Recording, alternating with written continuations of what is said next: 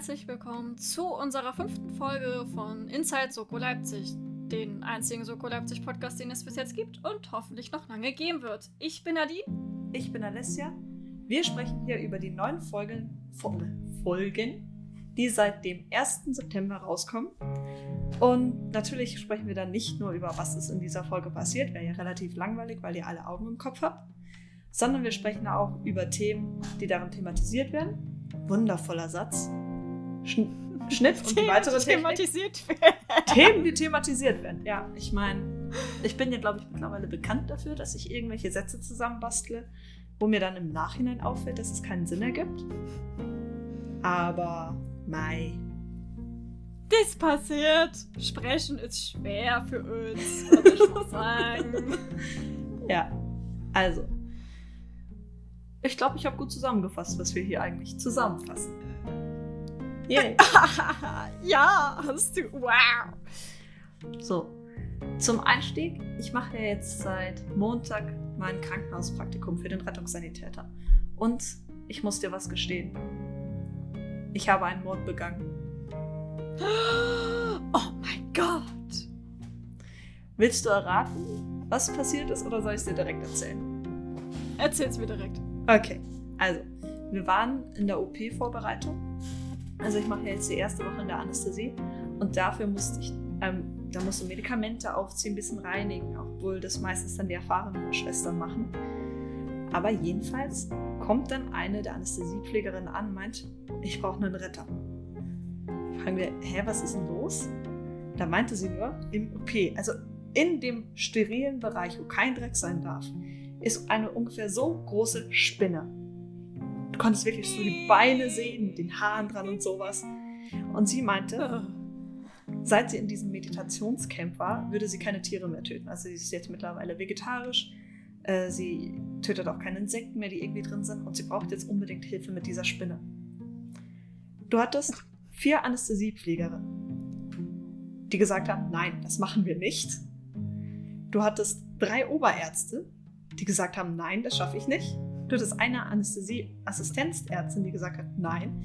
Dann denke ich mir so, okay, gib mir irgendwas, was halbwegs durchsichtig ist. Ich fange das Ding und schmeiße es raus. Weil die Pflegerin wollte ja nicht, dass ich das umbringe. Und ich dachte mir so, ja, wir können die Spinne schlecht im OP lassen. Obwohl das tatsächlich der eine Anästhesiearzt vorgeschlagen hat. Steht Klar, in einem ganz sterilen Raum auf jeden Fall. Ja, ja, ja. Stell dir das mal vor, du bist da so, wirst in den OP-Saal reingeführt es war, äh, war der für kleinere OPs, das heißt dann TUR. Und dann drehst du dich um und siehst einfach da so eine richtig fette Spinne. Du gehst doch raus. Du gehst sofort raus. Jedenfalls habe ich dann so einen Becher bekommen, sollte die Spinne einfangen, war die Spinne weg. Kennst du das, wenn du so, du siehst so eine Spinne irgendwo und willst sie dann fangen oder mit einem Staubsauger einsaugen oder sonst noch irgendwas, einen Schuh dagegen schmeißen? Dann holst du das kommst wieder zurück und sie ist weg. Das, das ist ja noch so gut. Egal mit welchen Tieren, also ob das jetzt irgendwie Fliegen sind, ob es jetzt irgendwie irgendwelche komischen Nachtfalter sind. Du siehst die und dann. Sie sind weg! Hallo, ich möchte euch doch nur raussetzen. Ehrlich, das ist schlimmer als jeder Horrorfilm, wenn da so eine richtig fette Spinne verschwindet. Wir haben sie wiedergefunden. Sie war auf, dem Schwarz, äh, auf den Kabeln drauf für den Computer. Dann dachte ich mir so, okay, da komme ich jetzt nicht ran mit dem Becher. Wir ärgern sie jetzt ein bisschen, rennt sie weiter. Haben also am Kabel ein bisschen rumgezogen, Spinne rennt weiter und war dann hinter diesem Akkubox von dieser, äh, vom Laptop. Ich drehe mich zu einer Anästhesiepflegerin um, sage einfach nur, tut mir leid, aber ich muss heute einen Mord begehen. Schieb das Ding nach hinten, Spinne tot. mhm. Ups. War halt so. Und Wenn sie nicht wollte. Sie wollten nicht. Ich habe es wirklich versucht. Ich hatte, mal, ich hatte ein Blatt, ich hatte diesen Becher, wollte so aufsammeln. Ich weiß ja nicht, wo wir sie dann hingetan hätten. Vielleicht hätten wir sie in die Pathologie geschenkt. Aber ja. Einmal nochmal schön einäschern. Mhm. Und Gebet sprechen für die Spinne. Ich meine, im Endeffekt hätte es sich ja selbst zuzuschreiben, dass sie jetzt tot ist. Also, sie hätte ja auch auf dich zukommen können. Nein, das bitte nicht, dann hätte ich erst recht einen Schuh geworfen. Aber sie hätte sich wenigstens zeigen können. Ja. Boah, Gott. Aber es war halt auch so ein richtig fettes Vieh. Aber Wir kamen in diesen Raum rein und dachten uns, es wäre alles sicher, alles wohl. Und dann sah da diese Spinne. Aber es ist ja häufig so, dass Dinge nicht so sind, wie man denkt. So eben auch beim Start der neuen Folge. Wie du jetzt merkst, ich habe jetzt ein bisschen Überleitung betrieben. Das gewisse, das, das Wort mit Ü und eine Das gewisse Ort mit Ü. Beleitung. Beleidigung klingt aber auch schon witzig. Was eben zunächst aussieht wie so eine freudige, nette Unterhaltung zwischen einer Familie und dem Nachbarn im Wohnzimmer, wird innerhalb von Sekunden zu dem Schauplatz des Grauens, als zwei Maskierte den Sohn Anis, äh, habe ich es richtig ausgesprochen? Anis? Anis oder so. Anis. Anis? Nein, nicht Anis? Anis. Anis, glaube ich, war es. Anis oder so, ja. als eben zwei Maskierte den Sohn Anis an der Haustür erstechen und dann auch noch den Vater angreifen. Während der Sohn noch vor Ort verstirbt, wird der Vater ins Krankenhaus gebracht und unsere Lieblingskommissare treffen vor Ort ein. Die Gräueltat zieht natürlich auch die Aufmerksamkeit der Nachbarschaft auf sich, was zwar den Kommissaren die Suche nach möglichen Zeugen erleichtert, doch gleichzeitig auch störend wirkt. Während Moritz und Jan sich, nach, sich nun also draußen umhören und umsehen, betritt Ina das Haus, um mit der Mutter des Opfers, Amina Al-Wahab, zu sprechen. Bereits früh merkt man, der Fall geht Ina nahe. Ich meine, hast du das mitbekommen, als sie da vorne dran stand und dann erstmal tief durchatmen musste, bevor sie an der Leiche des Sohnes vorbeigegangen ist? Ja, das war ja auch eigentlich schon, als sie gleich angekommen ist. Also du merkst ja sofort, wenn es Ina in dem Sinne schon emotional berührt. Das ist so krass gewesen. Also, Also, es war einfach eine mega emotionale Szene. ja. Was mich aber tatsächlich dran gestört hat, war dieser eine Sanitäter, der den Blutdruck messen sollte bei Amina. Ich meine, egal welche Werte der erhoben hat, das geht so nicht. Erstens, heiden Respekt an die Schauspielerin, wenn du nämlich eine Blutdruckmanschette an Ellbogen anbringst und dann aufpumpst. Solche Schmerzen. Ich persönlich hatte das schon mal. Das Jemand war tatsächlich, also äh, wirklich tatsächlich, das, ich habe das ja auch dann irgendwann mal das dritte Mal angeschaut. Das ist okay, wow. Äh, aber mir ist es auch aufgefallen, dass es doch tatsächlich ziemlich weit unten war. Ich Ja. das ist so, hey komm. Es war wirklich etwas sehr Das- weit unten. Das geht Sag so ich als nicht. kompletter Laie. Das geht so nicht. Erstens, du kannst weder Venen noch Arterien abstöpseln, abstöpseln, abdrücken oder sonst irgendwas machen. Du kriegst da keinen Wert, der zuverlässig ist. Dann auch noch, du musst, also ich erkläre jetzt mal das Fortgehen, Vorgehen beim Blutdruckmessen. Du gehst ans Handgelenk und suchst dir einen Puls. Wenn du den hast, legst du die Manschette an, gehst wieder auf Pulssuche. Wenn du ihn sicher hast, pumpst du die Manschette auf. Übrigens, die Manschette, nur damit man es weiß, legt man ungefähr zwei Finger über dem Ellbogen an. Und zwar mit der unteren Linie. Es gibt da noch immer so ein wundervolles Ding. Entweder steht drauf, hier die Arterie hin. Dann soll da auch die Arterie circa hin. Also, ihr sollt jetzt nicht den Arm auf Also wahrscheinlich für jeden Dulli eigentlich erklärt. Ja, für Dämliche halt erklären. Ich meine, es gibt ja auch Anleitungen auf Duschgel. Oder du packst halt den Schlauch dahin. ja, Entschuldigung. Oder du platzierst halt den Schlauch dorthin. Also, du tastest den Puls, pumpst auf, so lange, bis du keinen Puls mehr spürst. Dann kannst du entweder ein Stethoskop nehmen, eben un ein bisschen unter die Manschette graben, dann aufdrehen, bis du wieder was hörst. Das ist der obere Wert, der systolische Wert. Und dann warten, bis du eben nichts mehr hörst. Das ist der diastolische Wert. Dann hast du einen Blutdruck. Wundervoll mit beiden Werten. Oder Du machst es halt nur mit der Hand und wartest dann, bis du halt wieder unten am Handgelenk Puls fühlst. Dann hast du halt nur den systolischen Wert. Aber egal, nein, der Typ hat keinen Wert rausgekriegt. Ellbogen abdrücken funktioniert so. Das funktioniert nicht. Das kannst du dann vielleicht als improvisiertes Tourniquet verwenden. Aber, ja! Du, du kannst nicht mal staunen für eine Infusion oder sowas. Das geht so nicht.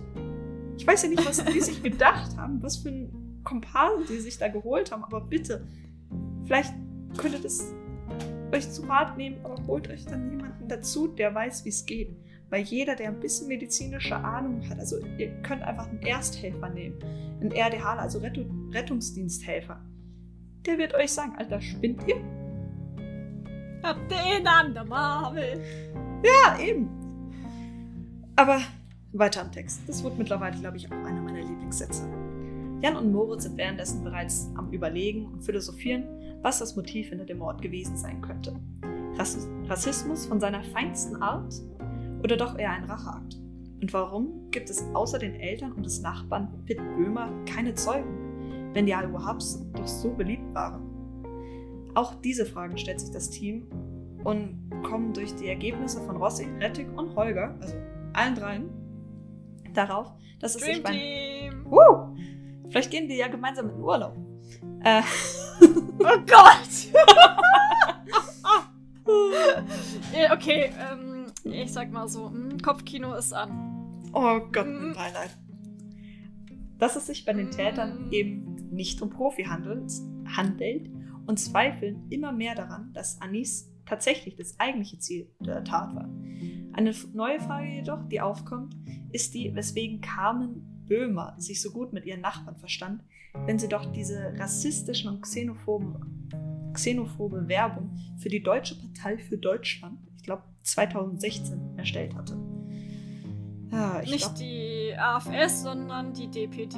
DPD, ja, ähm. Kotz, Wirk. Ja, ich habe da so meine Meinung zu solchen Parteien. Aber das ist ja hier jetzt nicht zwingend, was wir wissen wollen. Also, Jan befragt natürlich diese Frau, so, wieso machten sie jetzt das? Und es kommt eigentlich raus, dass die Al-Wahhabs Leben verändert haben und auch somit ihre Sicht auf die Dinge.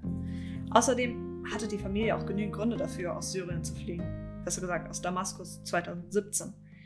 Da sich Amina im syrischen Widerstand beteiligt hatte und somit dem Vater ihres Mannes, also ihrem Schwiegervater, ziemlich auf die Füße trat, da dieser ein höherer General dort ist. Ich meine, tolle Beziehung zu den Schwiegereltern, würde ich sagen.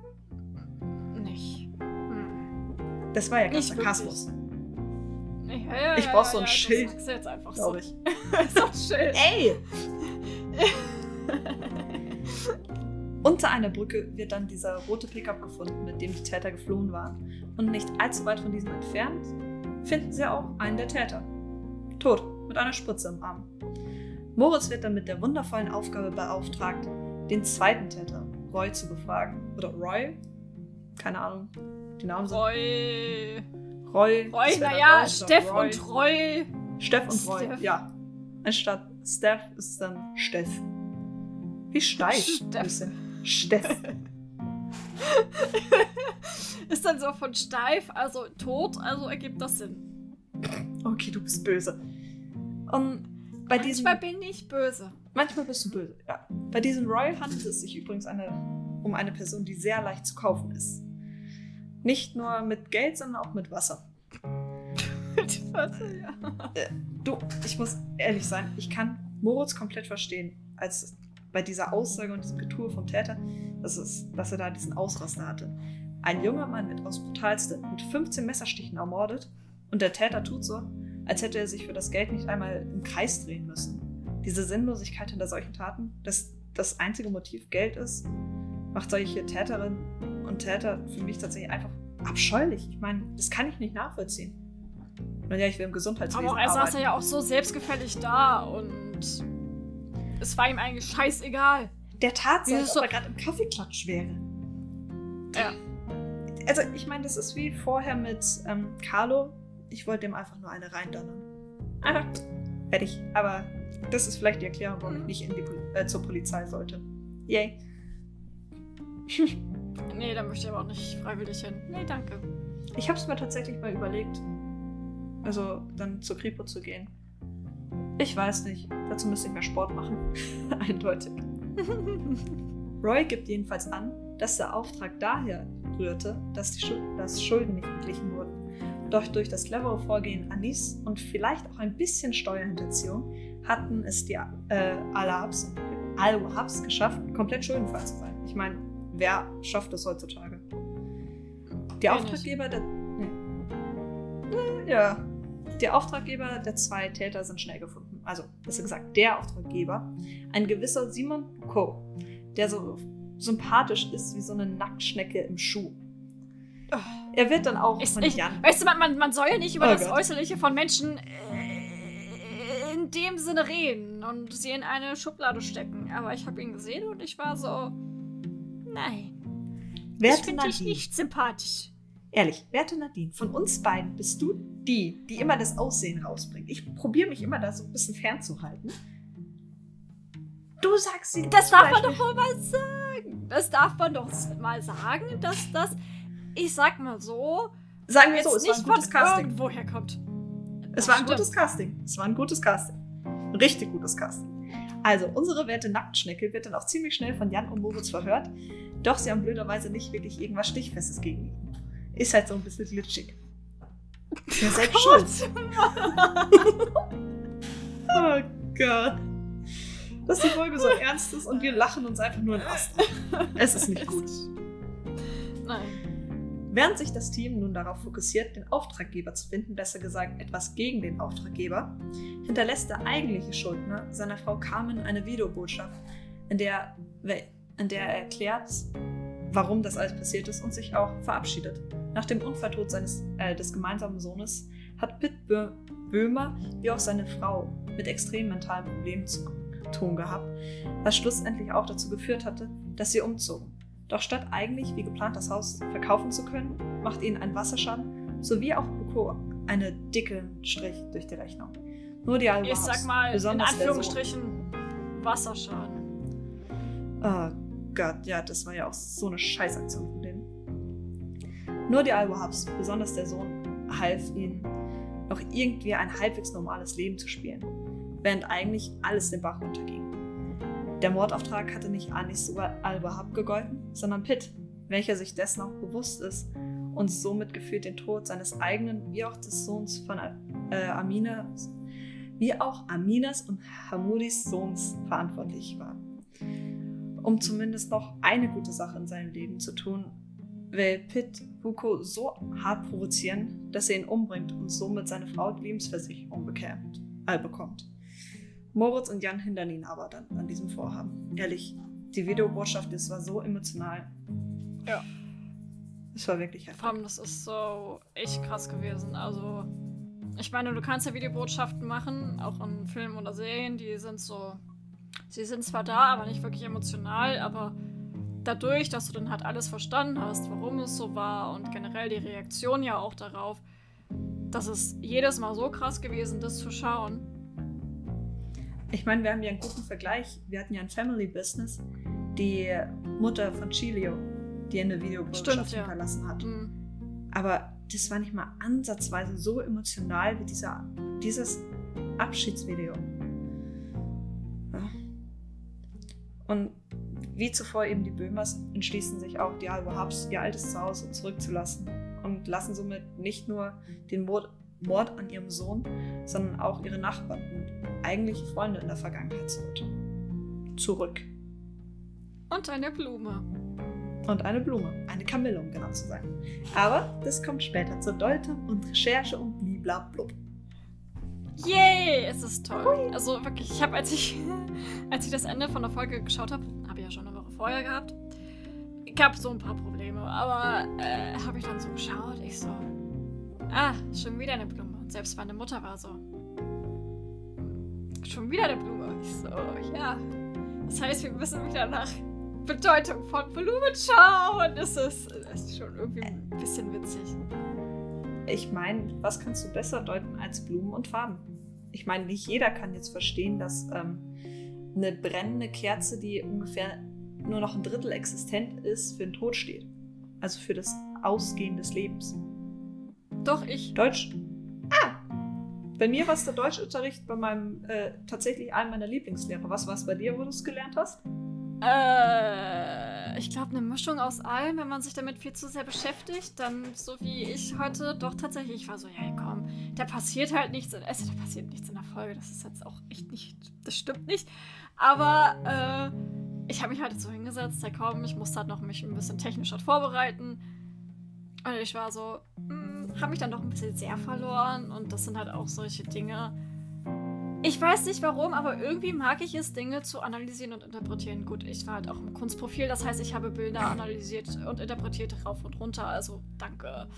Ich habe sehr viel Wissen und äh, ja.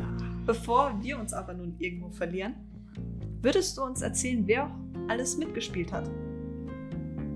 Nö, aber ich mach's trotzdem. ich habe gesagt, würdest du, nicht willst du. Hm, naja, werden und wollen. Naja, ja, ja, ich mach's trotzdem. Okay. Darf ich mich wieder blamieren, meinen Namen vorlesen? Yay. Du, notfalls helfe ich dir. Ich hab sie nur nicht so. vor mir.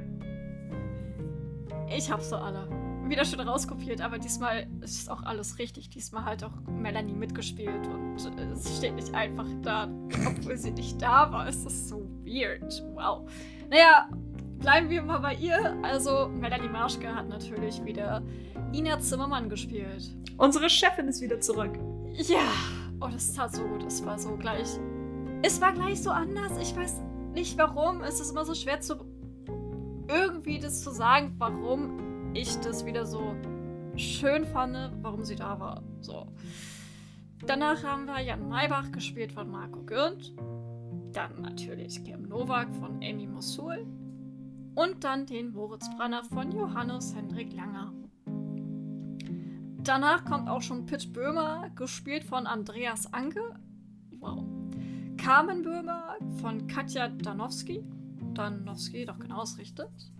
Amira Al-Wahab von Kludi Dumit. Dumit. Ich hoffe, das ist richtig ausgesprochen. Dann Hamoudi Al-Wahab. Zum Glück gehen diese Namen tatsächlich. Ich, wow. Von Yunus Kumat. Kumatpay? Kumatpay? Ich habe keine Ahnung. Kumatpay. Oder so, danke. Wahrscheinlich. Oder so, ja. Genau. Dann den Simon Buko von Georg Bütow. Wow. Anis Al-Wahab von Sofian Ibrahim. Das geht voll klar. Und Roy von Fred Costea. Hätte auch Costa sein können. Und kann man bitte endlich mal Spusi Holger endlich mal da reinnehmen? Das wäre sehr schön, weil er ist ja doch tatsächlich präsenter als äh, noch in Staffel zuvor. Das müssen wir auch mal würdigen. Also ich würdige es sehr. Und ich freue mich immer, wenn ich ihn sehe. Das sagen kommt er noch so, mit so einem geilen hab, Spruch an. Sagen wir mal so, ich habe erst durch dich seinen Namen erfahren. Also er ist ein bisschen unterrepräsentiert. Das ist ein bisschen traurig. Ja. Genau, dann komme ich mal zum Stab. Und die Regie hat wie in der Folge davor Robert Del Maestro gemacht. Das Drehbuch stammt von Gabriel Merz, obwohl ich das überhaupt nicht erst wahrgenommen habe. Ich war so, hä? Was? Irgendwie. Nein, ich, ich war so irgendwie so, letzte Woche war ich so irgendwie, nee, hä, von wem ist denn jetzt das Drehbuch? Ich weiß nicht, manchmal lese ich halt irgendwie Namen. Egal. Okay, auf jeden Fall. Nein, nein, nein, jetzt, jetzt bin ich dran. Ich, eigentlich wollte ich das erst später dran bringen, beim Drehbuch. Aber ganz ehrlich, wann immer Gabriel Merz ein Drehbuch schreibt, also ich habe vorher schon noch häufiger irgendwas zusammengefasst, weil eine Freundin von mir, die, keine Ahnung, sie möchte zwar immer Bücher lesen, Serien schauen, sonst noch was, sie kommt aber nicht dazu. Und dann fasse ich ihr halt immer das ganze Zeug zusammen. Und wann immer man von Gabriel Merz das hat, ist nicht das Problem, dass du alle einzelnen Events irgendwie aufzählen musst. Das ist nicht drin. Da sind die Zusammenfassungen an sich, wenn man nur die Events haben möchte, ganz einfach. Das Problem ist, diese Emotionalität reinzubringen wie der diese Drehbücher schreibt. Ehrlich, die gehen so nah, das sind so, so persönlich und emotional, es ist unglaublich. Und vor allem auch so anders. Ja, ich meine, irgendwer hatte gesagt, Jan, nur weil er früher mal mitgespielt hat, ist es kein Freifahrtschein, dass jede Folge von ihm gut ist. Nee, aber wenn man es kann, dann kann man es halt. Ist so. Naja, also ich sag's mal so, zum Beispiel, ich mag Gabriels Drehbücher auch ein bisschen mehr als die von Markus. Ich sage es jetzt nur rein objektiv. Die von Markus sind jetzt nicht schlecht oder so, aber von Gabriel Merz finde ich halt immer noch einen kleinen Tick besser. Und das einfach nur objektiv gesehen. Und das ist halt so, ja, nur weil er jetzt da mitgespielt hat. Ja, Marco spielt auch mit und schreibt Drehbücher. Nur mal so, müsst ihr auch ein bisschen absehen. Der hat ja auch jetzt dann. Irgendwann, glaube ich, in den nächsten paar Wochen sollte irgendwann eine Folge dann von ihm kommen. Und ja, also es ist halt so. Aber ich habe bis jetzt keine Folge gehabt von Gabriel Merz, die halt wirklich schlecht war. Es tut mir leid, das zu sagen, aber da gab es von anderen Leuten zum Beispiel deutlich schlechtere Drehbücher. Soll ich jetzt sagen, so, es wäre nicht die Wahrheit, nur weil er. Ja. Äh, nur weil er jetzt irgendwie bei Soko mitgespielt hat. Es hat schon einen Grund, warum er die Drehbücher für diese Serie schreibt, weil er maybe auch ein bisschen Ahnung auch von den Charakteren hat. Maybe. Ehrlich, du hattest endlich mal wieder richtige Repräsentation von Inas Gefühlen. Ja. Moritz und Kim-Dynamik und auch Jan. Endlich hattest du mal wieder was. Das kam mir jetzt besonders in der letzten Folge viel zu kurz. Aber jetzt hattest du wieder was, du konntest die Persönlichkeit wieder greifen. Ja, Aber weiter am Text. Genau.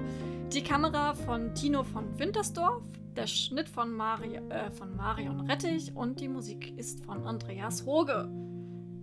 Auch schon ewig dabei. Also Uh. Andreas Hoge. Yay! Oh mein Gott! Und jetzt kommen wir zu dem, womit ich mich heute beschäftigt habe. Ja, ich habe mich halt heute irgendwie mit Licht beschäftigt. Also, es gibt ja mehrere Arten von Licht. Du hast so das natürliche Licht und ich sag mal so den Normalstil. Es gibt natürlich dann halt auch eher zum Beispiel Loki und Heiki. Ich würde das aber erklären, wenn es dann auch soweit ist, weil ich will euch nicht damit noch nerven und ich weiß, dass es ist technisch auf jeden Fall nicht so viele Leute interessiert.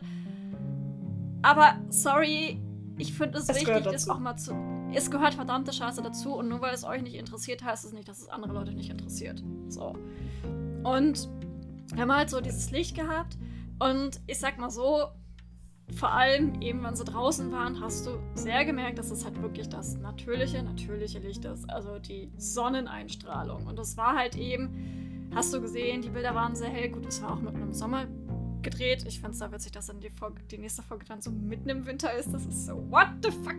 Aber okay. Und es ist so, dieses natürliche Licht, das hat man auch vor allem im Büro gesehen. Das wurde halt dann natürlich nicht direkt durch die Sonneneinstrahlung direkt projiziert bzw. gezeigt, sondern halt eben durch das Einsetzen dann von den Lichtern selbst, die dann natürlich vor den Fenstern stehen und dementsprechend eben auch sehr weiches Licht darauf geben bzw. auf die Darsteller geben. Generell war das Licht ziemlich weich und trotzdem ziemlich natürlich. Also es wurde auch nicht viel nachgearbeitet, also in der Postproduktion, sondern es war eben sehr natürlich, was halt auch eben meiner Meinung nach auch ausgereicht hat. Du musstest jetzt nicht sehr viel künstlerischer, experimenteller werden, nur damit die Gefühle weiter transportiert werden. Meiner Meinung Da nach. hat das Drehbuch gereicht. Da hat das Drehbuch auf jeden Fall gereicht und das fand ich auch vollkommen in Ordnung deswegen. Ähm, was sehr witzig war, ist halt immer dadurch, halt, dass, halt, dass die Kommissare alle ziemlich dunkel angezogen sind. Tatsächlich alle. Oder generell die Charaktere. Und dann hattest du dahinter immer so diesen, diese unglaubliche Helligkeit gehabt. Egal woher das kam, durch diese Fenster. Also man hatte manchmal dieses Gefühl gehabt, als wäre man in so einem halben Traum irgendwie. Dieses, dadurch, dass das alles nicht ganz so, ich sag mal so, fokussiert war und alles, ich sag mal so, erkennbar war, vor allem was dann dahinter ist. Du hattest halt einfach nur, ich sag mal so, diese Helligkeit gehabt, die dann halt sich natürlich auch dann um die Charaktere gelegt hat und dadurch sie alle ein bisschen heller erschienen sind, als sie eigentlich sind, hat natürlich auch mit der Identität des Lichts selbst zu tun. Genau. Was du halt zum Beispiel hattest, du hattest halt dadurch, dass halt eben sehr weiches Licht verwendet wird, fast überall tatsächlich, ähm, hattest du außer halt eben bei der Brücke, also bei der Brückenszene, hattest du einen Moment, wo du auch mal harte Kanten gesehen hattest. Da hattest du diese harten Kanten, die kamen aber natürlich eben von der Brücke selbst und nicht, dass sie irgendwie erzeugt wurden oder so, was halt super interessant war. Und du hast halt auch gesehen, Kim ist halt eben durch dieses Sonnenlicht halt gestapst und du hast natürlich auch dadurch eben, ich sag mal so, diesen Effekt gehabt, dass ihre Jacke im Dunkeln bzw. im Schatten eher grün war, aber in der Sonne dann später irgendwie eher ins Bräunliche ging, wenn sie halt immer weiter nach oben gegangen ist, also beziehungsweise zu. Ah, wie hieß der Typ? Zu Roy? Doch, genau. Nee, zu Roy Nee, nicht, Steff. sondern zu, Steff war zu. Steffin. Genau, Steff war tot. Genau. Und dann kommen wir jetzt mal zum Schnitt. Der Schnitt ist eigentlich in dieser Folge eine fast durchgehende Parallelmontage, kann man so sagen. Also eine Parallelmontage ist, wenn mehrere Szenen gleichzeitig zur selben Zeit spielen, die dann halt zueinander führen. Das hattest du in diesem Moment gehabt. Also wir haben zweimal zwei Parallel, also wir haben zwei Parallelmontagen eigentlich fast Ich weiß Folge. exakt, welche Szenen du meinst, weil die bringen mich immer zum Weißglut, wenn ich das zusammenfassen muss und schauen muss, okay, wie baue ich das jetzt ein? Springe ich zwischenrum hin und rum? Oder nehme ich jetzt einen Block und mache dann einen Block draus und mache da alle Szenen rein oder mache das irgendwie anders? Ach, Ja, es ist mega geil zum. Anschauen, aber es ist nervig zum Zusammenfassen. Aber es ist halt so das Gute, das hast du vor allem in den ersten 19 Minuten circa, wo dann halt das erste dann zusammengeführt hatte in dem Tod von Steff. Ich glaube, das war der erste Teil, wo das dann. Genau, dann hattest du ein paar Minuten gehabt, wo das dann tatsächlich mal normal erzählt wurde, wie es auch jeder normale. Ich sag mal so, wie es für viele Krimi-Zuschauer etwas entspannter ist, das zu, zu zuzuschauen, weil du nicht drei Informationen oder zwei Informationen, was in diesem Fall gleichzeitig halt hast, wie du hast. Genau. Und die zweite war dann halt am Ende, wo Moritz und Jan im Auto gefahren sind und Ina mhm. und Kim halt im Präsidium waren. Und dann hat es natürlich auch wieder zusammengeführt dahin, dass sie halt zu dem anderen Haus von Pete Böhmer gefahren sind. Und dann war auch die Folge dadurch zu Ende. Aber ich fand, ich weiß nicht warum, ich mag sehr gerne Parallelmontagen, weil es uns auch eben ein bisschen mehr abverlangt. Das ist nicht dieses stringente, wir haben jetzt die eine Handlung, dann haben wir die nächste Handlung, dann haben wir die eine Handlung, dann haben wir die nächste Handlung. Es ist so, manchmal das langweilt mich tatsächlich. Das ist dann wirklich so, ja, okay, das kennt man halt, ist halt das typische. Parallelmontagen sind halt einfach dadurch halt auch, dass die vor allem halt eben bei dieser Flucht, beziehungsweise bei diesem Wechsel zwischen, sie ermitteln gerade und dann hast du halt die beiden Jungs, die fliehen in dem Pickup, dem roten Pickup. Ist das süß. Der rote String. ja, schon wieder rot. Oh mein Gott. Ja, und dann hast du halt immer diese, die auch immer so, ich weiß nicht, so drei Sekunden halt waren, die natürlich einen auch rausgebracht haben. Dieses, also wenn halt die beiden mit dem Auto gezeigt wurden, dann nebenbei der weiter ermittelt haben, die Truppe. Und das hat einen ziemlich rausgebracht, weil es auch immer ziemlich kurz war und du auch der Ton auch sehr viel lauter war als dann der davor, weil halt auch eben diese Musik, die sie gehört haben, auch sehr, sehr, sehr viel lauter war. Das ist ich, sehr krass. Da, es gibt noch eine andere Erklärung dafür, aber die bringe ich nachher an. So, genau. Dann hast du, äh, dann hast du so generell diese Anfangsszene so die Kontraste zwischen dem komm, zwischen der friedlichen Atmosphäre, also wo wir dann in die Folge langsam reinkommen. Und dann dreht sich die Kamera langsam zu dem Auto und es wird laut. Du hörst die ganze Zeit die Musik von diesen beiden Jungs. Und das Witzige ist halt auch so, du hast auch nur dann die Musik gehört von den beiden, wenn sie am Bild waren. Das wurde sofort hart gecuttet, die Musik. Generell war die Musik immer sehr, ich sag mal so, plötzlich zu Ende. Das bringt halt einen natürlich eher raus und ja, ich habe mich ziemlich damit, damit jetzt beschäftigt. Das war sehr krass. Es ist dein Job. es ist dein Job. Es ist mein Job, ja. Und äh, das Ding ist halt dann auch so, du hast halt eben diesen kon kompletten Kontrast zwischen diesem friedlichen und dann diesem aufbrausenden, beziehungsweise diesen. Was ist das Gegenteil von friedlich? Mir fällt das gar nicht ein. Wild? Aggressiv? Wild, eher das. Aggressiv, eher das. Von den beiden. Und die stoßen halt komplett aufeinander, dann, auf, dann bei der Tür. Aber das Witzige ist auch da, du hörst, wo sie dann Anis, Anis, halt, ähm, ich sag mal so, töten, hörst du die Musik. Sie hört dann aber auch dann wieder auf. Man halt dann wieder rausgehen und dann hast du wieder. Also, das hört dann eigentlich eher darin auf, dass du halt dann keine Musik mehr hast. Und das ist so witzig gewesen, weil du hast halt immer diese kleinen Häppchen gehabt, immer von diesen Musikteilen, die sie halt gehört haben. Ich habe auch den Song rausgefunden, aber ich glaube, das war American Hates. Irgendwie so. Das hat mich auch echt Nerven gekostet, diesen Song rauszufinden. Zu finden. Ja. Genau. Und was auch sehr krass war, ich gehe dann mal generell jetzt mal zur Kamera erstmal, weil das es, es geht eh alles ineinander, das ist alles ein bisschen komplizierter. Sondern hast du halt eher die Kamera was sehr interessant war, nach dem Intro hast du bis zu diesem Zeitpunkt, als Ina bei Amira gesessen hatte, keine Nahe gehabt. Also keine Nahe heißt bis circa zu den Schultern. Das ist dann halt. Und meistens waren wir halt dann bis dann noch in der Halb-, also beziehungsweise in der totalen. Das heißt, du hast den ganzen Körper plus mehr drauf. Nur Bildeinstellung und so. Und das war halt nämlich sehr interessant, weil dadurch wurde halt eine Schwelle übertreten, die die also die Jan und Moritz auch noch nicht übertreten haben. Glaube ich. Ich glaube, die waren noch nicht in dem Haus drin, soweit ich das jetzt. Und das Warte. war halt Ina, die dann halt reingegangen ist. Und sie hat dann in dem Sinne dieses, dieses Unsichtbare durchbrochen, in dem Sinne, dass sie sich in dem Sinne neben Amira gesetzt hat und auch eben auf sie, mit Mitgefühl vor allem auf sie eingegangen ist, weil Ina ist einfach eine fucking Person, die einfach unglaublich sehr mitfühlt und das hast du ja auch gleich gesehen, als, als sie dann wirklich aus dem Auto gekommen ist und du merkst es halt sofort in ihrer Stimme. Das ist so. Ah. Und genau, dann hast du halt das. Und du hast auch diesen Bass gehört. Ich weiß nicht, ob den jeder von euch gehört hat, weil ich kann den auf meinem Apple schau also Apple sehr deutlich hören, aber auch beim Fernsehen. Und ich sag mal so, wir haben noch eine recht gute, ich sag mal so, ein recht gutes Heimkino in Anführungsstrichen, auch was die Musikausgabe angeht. Und ich habe diese Folge geschaut und dieser Bass, er war irgendwann echt unerträglich gewesen. Du hattest halt die unglaublich tiefen Töne, die durch den Bass, also die haben dann auch erst angefangen, als Inga sich hingesetzt hat und dann Amira in der Nahen gezeigt wurde. Habe ich tatsächlich dreimal nachschauen müssen. Und die haben erst, weiß nicht, die waren erst ein paar Sekunden lang. Und dann kamen sie immer in schnelleren, also in kürzeren Abständen und sie wurden immer länger und immer unerträglicher. Und dieser Bass, das ist halt eben wie, ja, wie soll man das sagen? Das ist so unerträglich, dass es irgendwie super bedrohlich ist, dass du ängstlich bist. Und es war auch dann nur dann, vor allem die ersten paar Szenen in dem Haus selbst. Draußen hattest du sehr viel Atmosphäre gehabt, da hattest du dies nicht gehabt.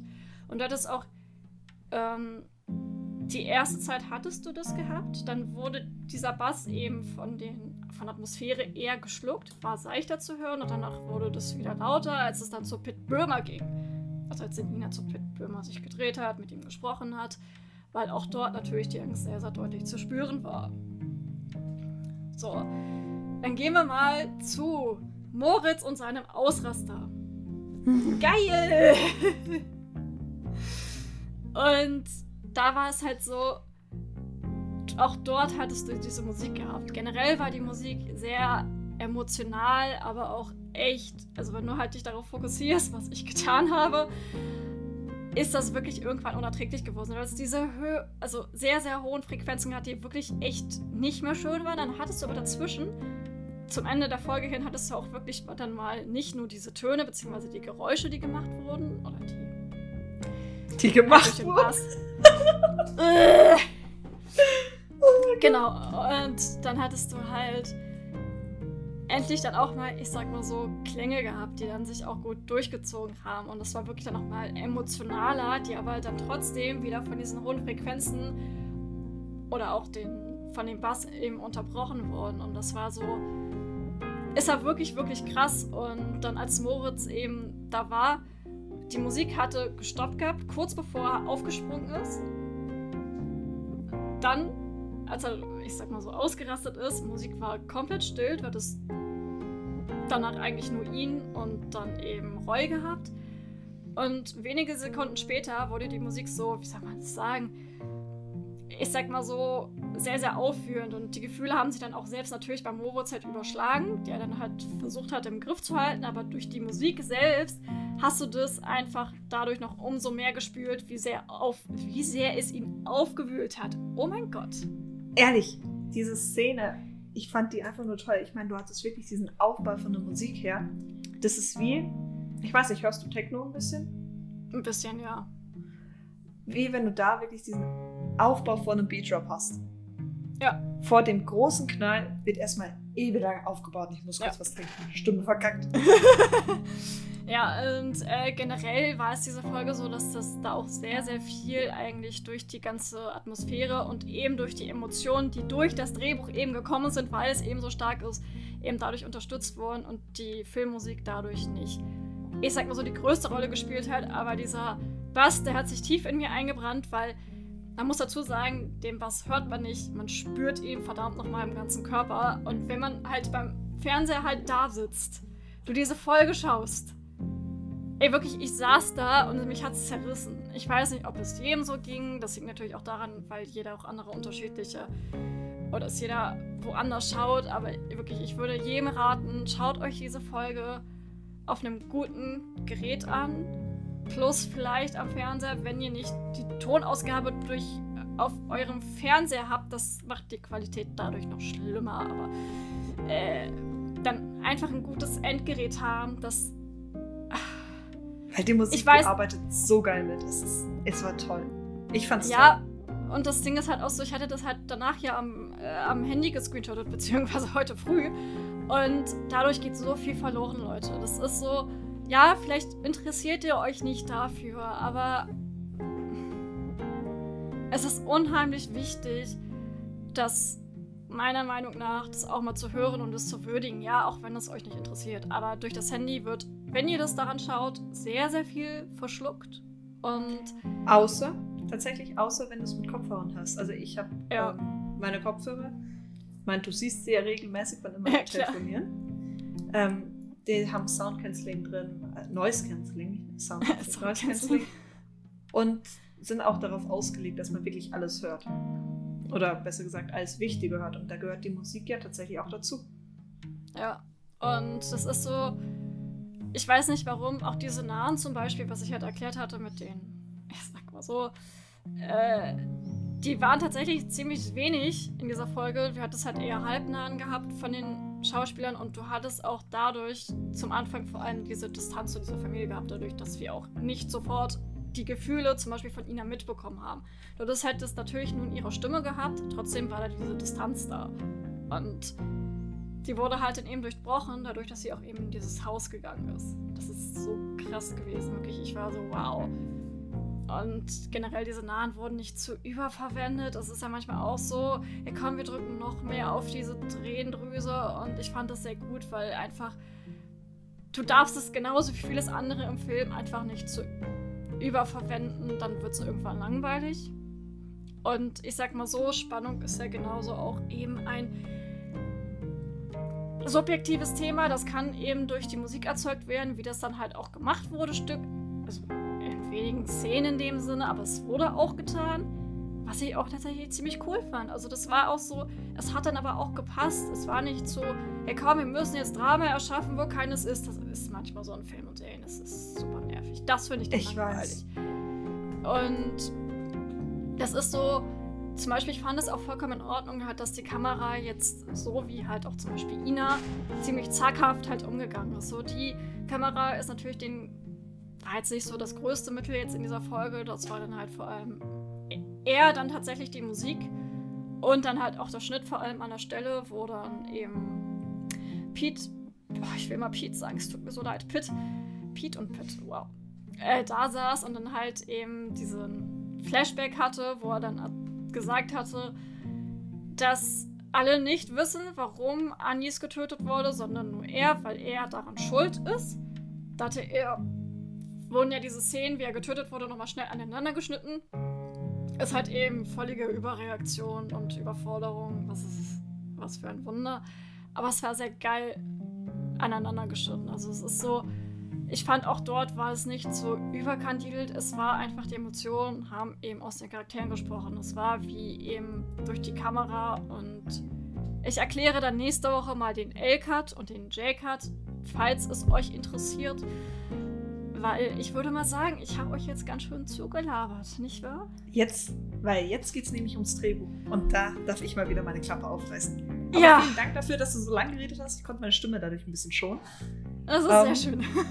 ich denke, ich meine nicht. Aber ich hoffe, das war für euch interessant. Es war nur einfach so, dass es, Es muss mal raus. es also, muss alles was raus. ich ja, was ich ja persönlich an diesem Drehbuch einfach atemberaubend finde, ist diese wenigen Events. Wirklich, du hattest es nicht, dass du da das Trauma hattest, da und da und da und da und da, sondern du hattest einen Strang, du hattest diesen Mord und dann bist du ein bisschen hinten dran gegangen, wie es halt wirklich bei Ermittlungen läuft. Du findest da ein bisschen was und da ein bisschen was, dann hast du eine Spur, die sich halt ins Nichts verläuft, wie eben mit Carmen und der DPD. Aber du hattest durchgehend diesen Strang, den du kanntest und den du brauchtest. Du hattest nichts Zusätzliches. Also du hattest jetzt kein Beziehungsdrama wirklich reingeschmissen bekommen. Du hattest nicht irgendwelche Konflikte oder so. Du hattest allein diese Geschichte, was ja das Zusammenfassen bei äh, Gabriels Drehbüchern immer so geil macht. Dennoch diese Emotionen da reinzukriegen. Du hattest nicht dieses Aufbauen, du hattest nicht da ein bisschen was, da ein bisschen was, da ein bisschen was, sondern es hat sich nach und nach aufgebaut. Es gab zuerst mal das Peak durch den Mord und dann nach und nach wollte man herausfinden, okay, was ist passiert, wie ging das jetzt? Und ich meine, wenn du mal nachschaust, dieses Abschiedvideo wurde über 10 Minuten gestreckt. Ja. Glaube ich, waren es jetzt circa. Und da wurde der ganze Fall erklärt. Das ganze Ding wurde aufgelöst. Und es war spannend und du hattest einen Peak von 10 Minuten. Du hast zehn Minuten lang wirklich einen Höhepunkt von der Spannung gehabt. Also meiner Meinung nach, jetzt auch von der Erzähltechnik her. Ich fand das toll und auch dann nicht dieses typische, ja, der Täter wird gestellt und er erklärt dann, was passiert ist, sondern du hast den Täter zuerst, der es erklärt, also den indirekten Täter. Und dann wird er erst gefasst. Das ist so gut. Das ist wirklich, wirklich gut. Und ich fand es auch so erfrischend, wieder mal was anderes zu sehen. Also ich habe ja auch, ich wusste schon von vornherein, dass die Folge wieder nicht jedem passieren wird, äh, passieren wird, hm, gefallen wird. Aber ich denke mir manchmal so, ja, man kann es nicht jedem recht machen. Und immer dieses ständige, ja, es war keine Spannung drin. Ich weiß nicht dann, was ihr für Spannung haben wollt. Wollt ihr unnötige, überladene Spannung haben? Nein, nein, nein. du musst mal schauen. Es gibt zwei Arten von Spannung. Es gibt die emotion also nicht emotionale, sondern die körperliche Spannung. Wenn du jetzt beispielsweise hast wie in Criminal Minds, du hast einen Täter und dieser Täter ist ein Serientäter. Das heißt, er wird immer und immer wieder was tun. Es ist sozusagen ein Wettlauf und dadurch wird die Spannung aufgebaut.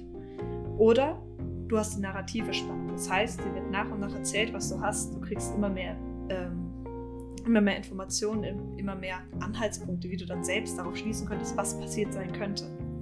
Und es gibt halt die Leute, die mögen es lieber, wenn sie diese körperliche Spannung empfinden. Es gibt ein paar mehr, die möchten eher diese geistige Spannung tatsächlich, meiner Meinung nach, ist es jetzt mittlerweile sehr häufig so, dass die meisten diese körperliche Spannung mögen, weil sie es durch amerikanische Szenen, äh, amerikanische Szenen, amerikanische Serien tatsächlich gewöhnt sind. Ich meine, wer mag heutzutage noch, also ich persönlich liebe ja den Film Das Schweigen der Lämmer.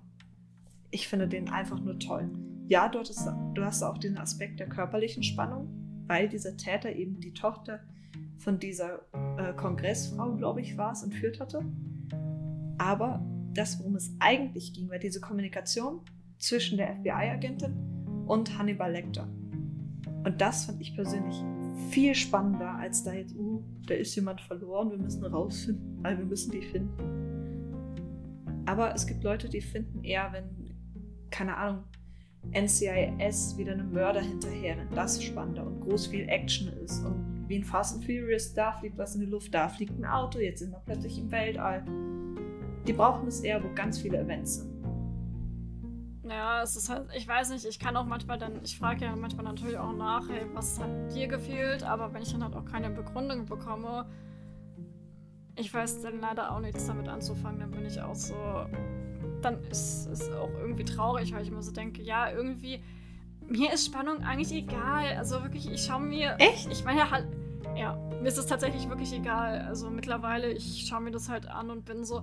Ich empfinde das ja trotzdem als gut, das ist es ja nicht. Also ich, ich, vor allem halt beim ersten Gucken habe ich da vielleicht noch ein bisschen mehr Anspannung oder Spannung, aber für mich ist mittlerweile Spannung so ein Thema, wo ich mir so denke, es ist für mich kein Hauptgrund, irgendetwas zu schauen, weil ich mir so denke, ich habe so viele Dinge in meinem Leben bis jetzt geschaut und Hauptsache für mich mittlerweile funktioniert das.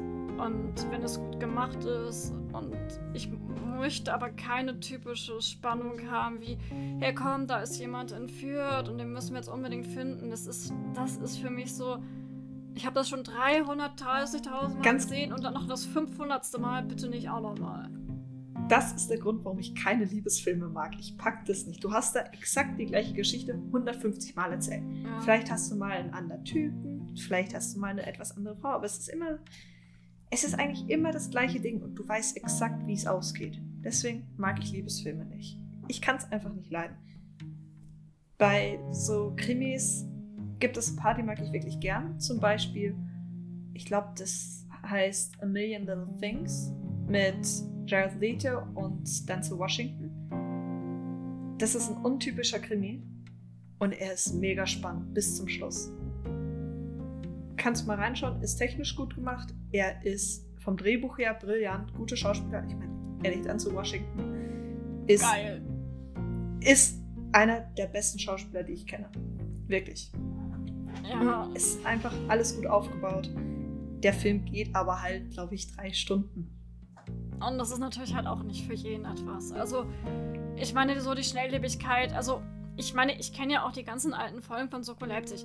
Die waren nicht anders als diese Folgen jetzt, außer vielleicht in einer anderen Teamkonstellation. Also, ich, ich schaue mir das halt an und bin so und lese mir das dann manchmal so durch und bin so, von der Spannung her war jetzt das in Staffel 8 auch nicht anders als jetzt.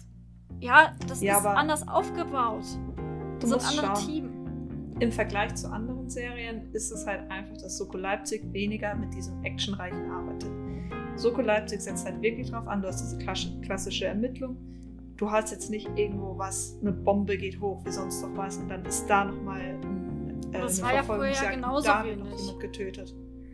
Ja, aber heutzutage, wenn du irgendwo, keine Ahnung, NCIS, NCIS Hawaii, ich meine, deren ersten oder deren zweiter Fall war, glaube ich, ein Flugzeugabsturz, der dann zu einem Spionagering geführt hat. Leute, das ist ein ganz schön heftiger Einstieg. Ja, es, ich weiß nicht, irgendwie bin ich halt wirklich, was Spannung angeht. Ey, ich schaue mir Sachen 30.000 Mal an. Ich habe damit auch kein Problem mehr. Und, aber ich bin so, für mich ist Spannung wirklich kein Bewertungskriterium, um irgendwas schlecht zu finden oder gut zu finden. Ich, ich, für mich existiert das mittlerweile leider nicht mehr. Also für mich ist das tatsächlich einer der Punkte, die relativ wichtig sind, wenn ich einen Krimi schaue oder einen Thriller. Muss aber jetzt nicht ausschlaggebend sein. Also, ich habe in meinem Kopf drin so eine Liste und wenn ich einen Film als gut erachte, sind 90% davon erfüllt. Wenn nicht, dann ist es halt unter dieser 90% Grenze. Aber wie diese Liste können wir jetzt nun auch wieder weitergehen mit den symbolisch darstellenden Sachen. Diese Liste ist für mich symbolisch, okay, so kann ich sehen, dass ein Film gut ist. Aber wir haben ja auch ziemlich viel Symbolik diesmal in der Folge gehabt.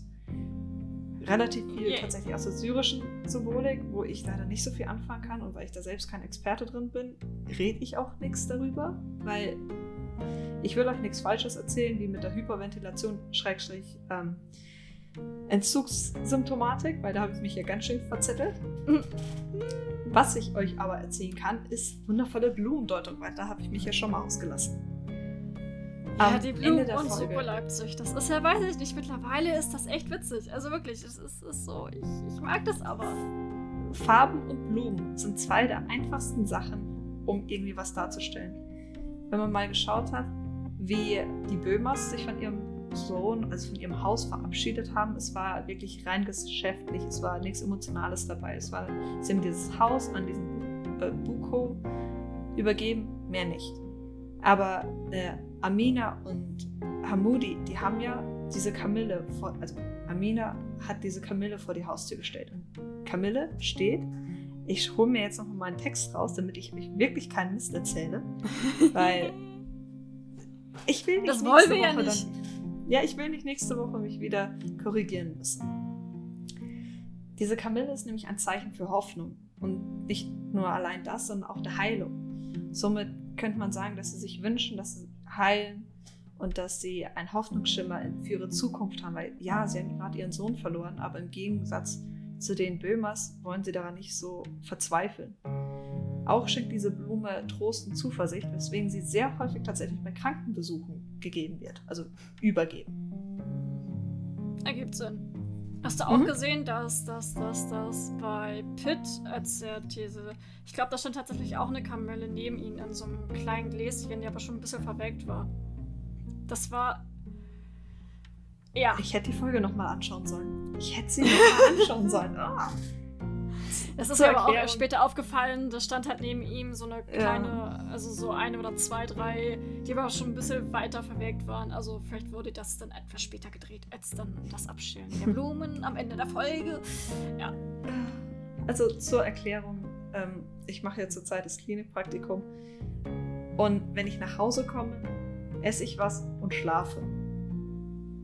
Mehr nicht. Also ich habe es jetzt geschafft, zweimal die Folge zu schauen. Einmal das erste Mal und dann zur Zusammenfassung. Aber das typische dreimal schauen und dann beim dritten Mal nochmal genau auf alles eingehen und alles genau schauen, habe ich diese Woche einfach nicht geschafft. Dafür oh, konnte ich heute, glaube ich, zwölf Stunden schlafen. Geil! Hui. Ja, weiß ich nicht. Wollen wir mal zu den Charakteren gehen? Also. Ich, gerne, gerne. Wir hatten ja endlich wieder das komplette Team. Und das war sehr schön. jeder hatte seinen Moment, finde ich. Also man hatte Ja. vor am Anfang diese Szene wie mit Ina, wie sie gezeigt hat, okay, da ist jetzt ein Kind tot, was im ähnlichen Alter ist wie der eigene Sohn. Dann hattest du die Szene zwischen Moritz und Jan und Moritz war halt direkt schon darauf eingefahren, dass es ein bisschen rassistisch motiviert war. Und wenn man jetzt mal bedenkt, er hat ja schon gezeigt, dass er eine sehr deutliche Abneigung der eher rechten Bevölkerung gegenüber hat, was ich zu 100% nachvollziehen kann. Nur so minimal. Mhm. Nein, aber ganz ehrlich, ich kann es auch verstehen. Ich finde aber auch sehr interessant, Mhm. dass zum Beispiel, wenn es darum geht, zum Beispiel die Frauen doch tatsächlich etwas ruhiger sind, also sie jetzt nicht so viel dazu sagen, also beziehungsweise mal, also ich sag mal so, ihre Meinung dazu jetzt nicht unbedingt äußern, also Ina und Kim zum Beispiel, wo sie sich das ja angeschaut haben, die Plakate. Als dann jetzt zum Beispiel halt Jan Mhm. und Moritz. Das ist nur so, ist mir nur so nebenbei aufgefallen.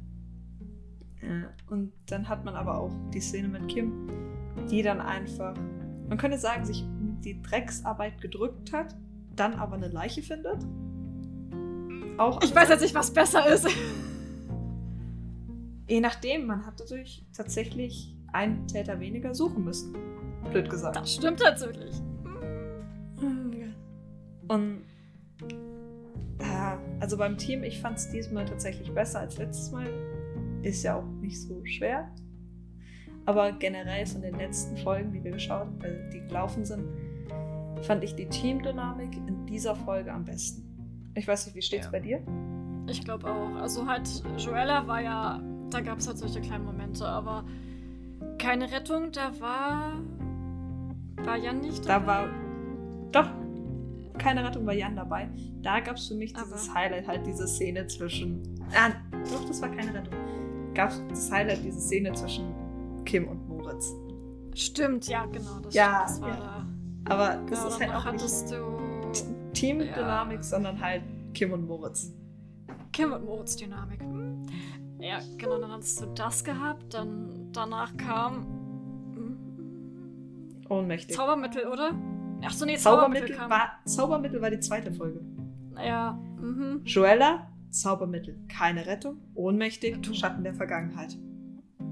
Genau. Yay. Nee, aber an sich, so von der Teamdynamik her, fand ich das wirklich auch mit am besten. Also, das war. Ich hatte jetzt keinen Moment gehabt, wo ich jetzt mich irgendwie im Grab rumgedreht hätte und geschrien, weil ich alles so schrecklich finde. Also, das war auf jeden Fall nicht so. ich weiß nicht, irgendwie hat das alles so funktioniert und es war auch irgendwie so. Du hattest irgendwie so viele Momente, also vor allem halt die auf der einen Seite emotional war, aber du hattest auch komplett dieses Gegenteil, was dann der komplette humoristische Ausfall war, wo ich mich totgelacht habe. Ja, ich fand, was also ich ja persönlich auch super fand, äh, in der Szene, in der tatsächlich Jan mal gestrahlt hat, war, als äh, Simon Boucault da gesagt hat, hey, wir treten dir noch in den Arsch. Und Moritz da einfach diesen ähm, TikTok äh, an den Türrahmen anlehnt bei dieser Autotür. ja. Ehrlich. Ich habe mich innerlich so schlapp gelacht. Das war toll. Und ich weiß nicht, das war auch selbst Jan, auch wo er dann mit der Frau gesprochen hat. Irgendwie, ich weiß nicht, irgendwie mochte ich Jan. Also, ich sag mal so, so viel ich ihn gerade mögen kann. Also, das ist jetzt. Ich meine, ich sag- in, dieser Folge wurden tatsächlich von den Hauptcharakteren alle in ihrem, blöd gesagt, besten Licht gezeigt. Ja. Du hast Moritz, der halt, er ist halt nicht dieser konven konventionelle Kommissar, den du hast, der immer in sich drin ist, immer Kontrolle über seine Emotionen hat. Ja. Er bringt halt mal einen blöden Spruch. Er spielt ein bisschen. Er hat ja vorher in der Drogenverhandlung gearbeitet und weiß deswegen, dass bei einem, äh, bei einem Süchtigen, der dann in Entzug kommt, ich weiß nicht genau, welche Medikamente, äh, was jetzt der ähm, Steff und der Roy genommen hat, aber es gibt ein Phänomen, das dazu führt, dass du extrem schwitzt und dass dir extrem warm ist. Dadurch hast du einen sehr hohen Wasserverlust. Das kennt natürlich Moritz einfach, weil er in dieser Branche gearbeitet hat. Also in dieser Branche, weil er halt in der Drogenverhandlung gearbeitet hat und wusste daher, okay, mit Wasser kriege ich schnell aus den Informationen raus. Ist halt einfach ein Teil aus seiner Vergangenheit, was da mitgenommen wurde. Aber dann gab es halt diesen Ausraster, der vollkommen verständlich war, der auch gut gespielt Alter, der war geil Das gespielt. war aber so gut muss- gespielt. Oh mein Gott. Ich muss ein Ding hinzufügen. Bei ihm sind ja, treten ja dann die Adern so raus. Mhm. Und jetzt durch das Krankenhauspraktikum kam bei mir dieser wundervolle Gedanke raus, ui, da kannst du ja super guten Zugang liegen.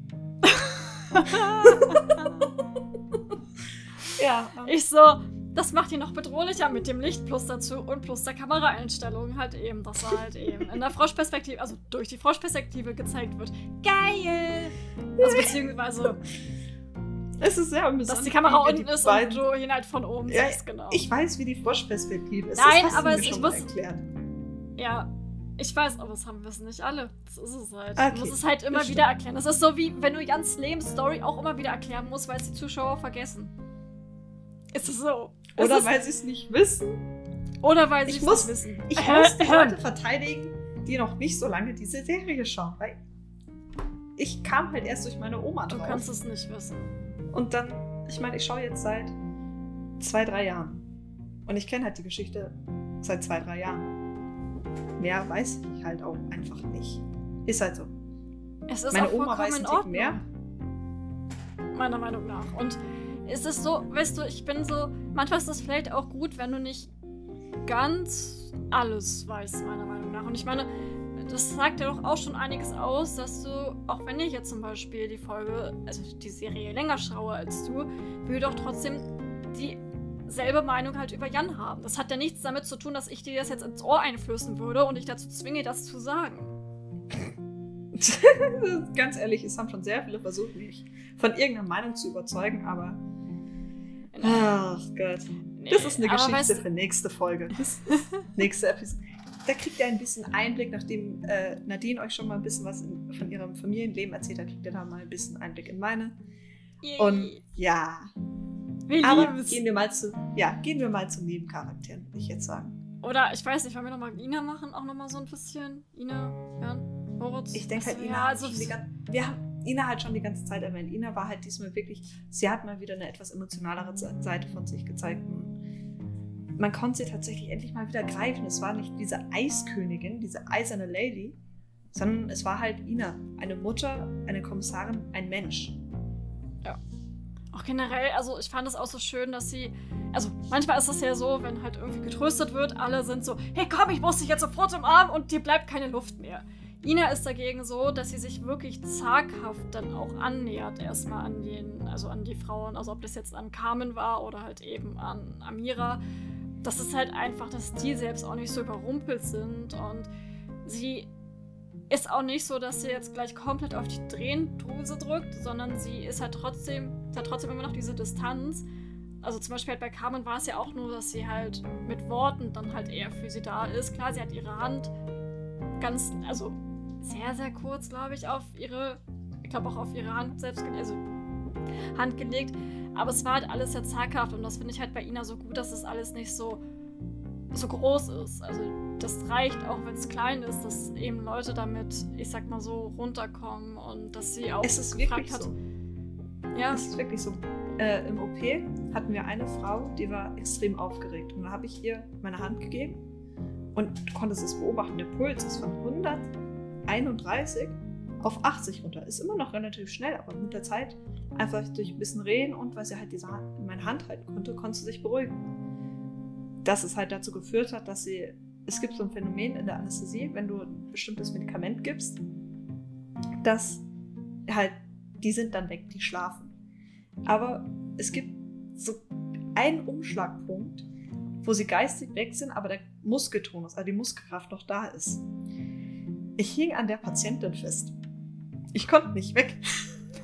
Also sie hat meine Hand gehalten mit einer extremen Stärke, war aber geistig schon weg und ich konnte ja nicht sagen, können Sie bitte meine Hand loslassen. Ja, ich hing dann da, bis der Anästhesist halt ein bisschen mehr gegeben hat. Aber sagen wir mal so, die Frage, ja, können Sie bitte weggehen, musste ich verneinen. Ging nicht. Ja, Ging und das nicht. ist halt so das, ja, und das ist halt, weißt du, ich weiß nicht, ich mag das halt lieber, wenn, also wenn das nicht alles so drüber ist, meiner Meinung nach. Das ist so, deswegen fand ich es halt auch so schön halt bei Ina, dass es nicht so drüber ist, dass sie halt für sie da war, dass man auch gemerkt hat, dass es sie halt emotional gepackt hat. Was für ein Wunder bei Ina. Aber. Du hattest halt einfach in dieser Folge nicht zu viel. Nein, das war ich das Gute. Toll.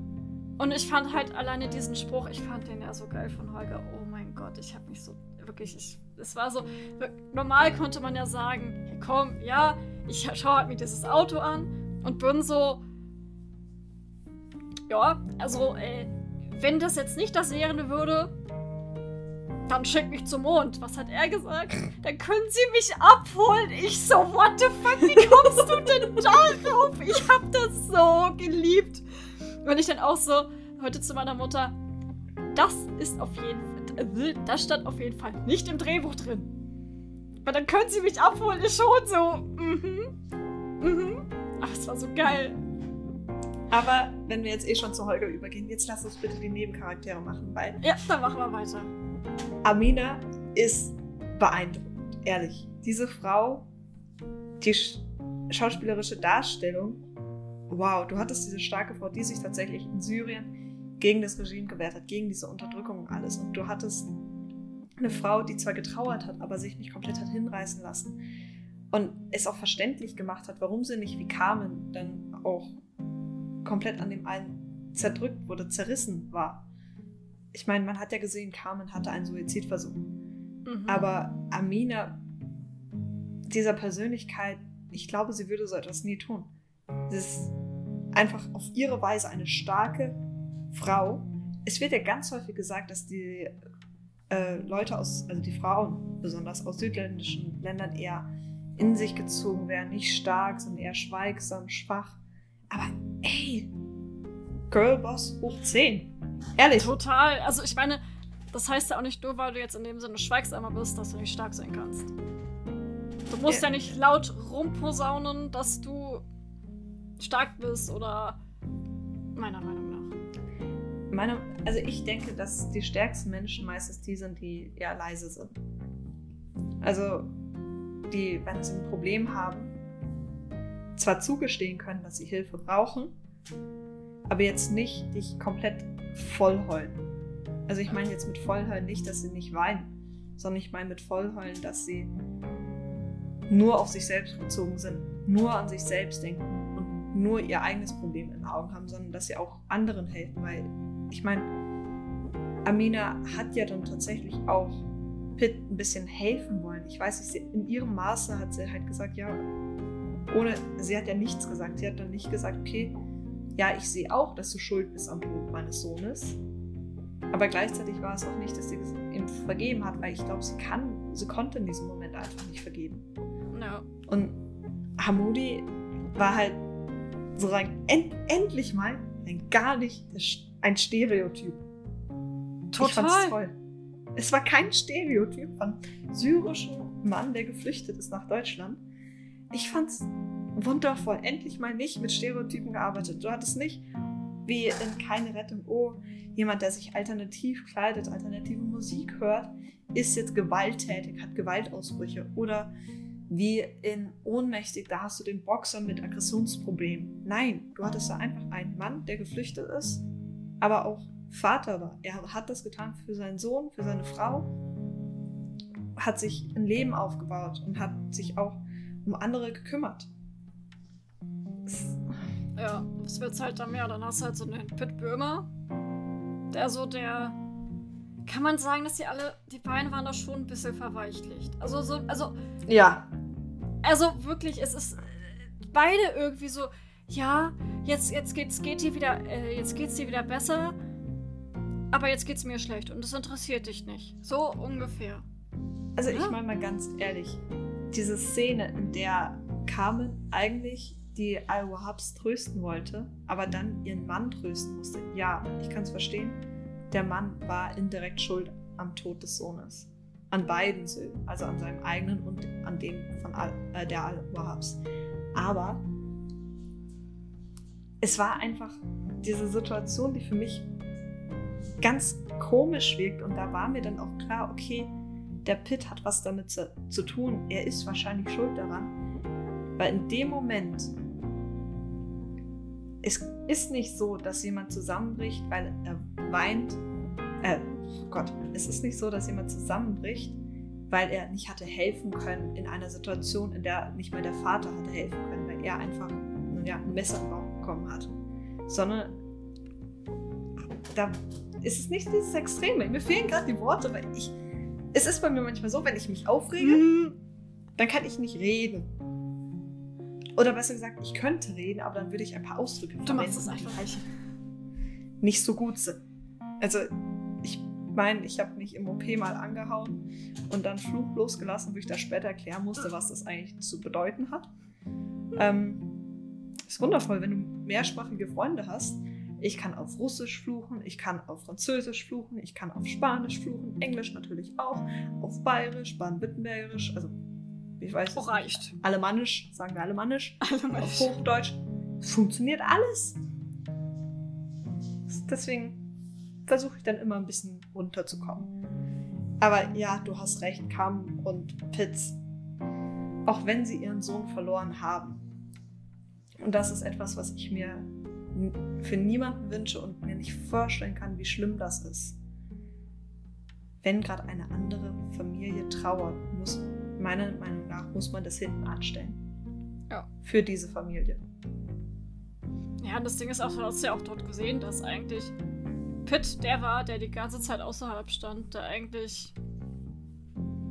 Ja, eigentlich auch nicht für sie da war. Also, das war, der stand halt für sich da und war, hatte mit sich selbst zu kämpfen.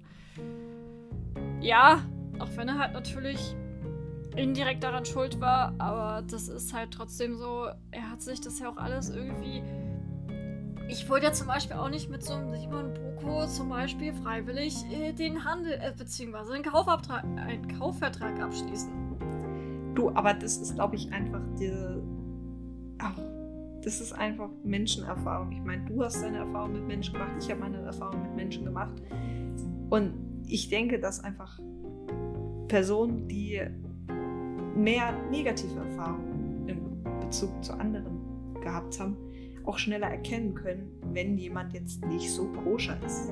Das glaube ich auch. Naja, sie halt zum Beispiel, ich sag mal so, ähm, oh, ich wollte Simon sagen, oh, Moritz nicht bei, bei, bei Menage à weißt du, sein.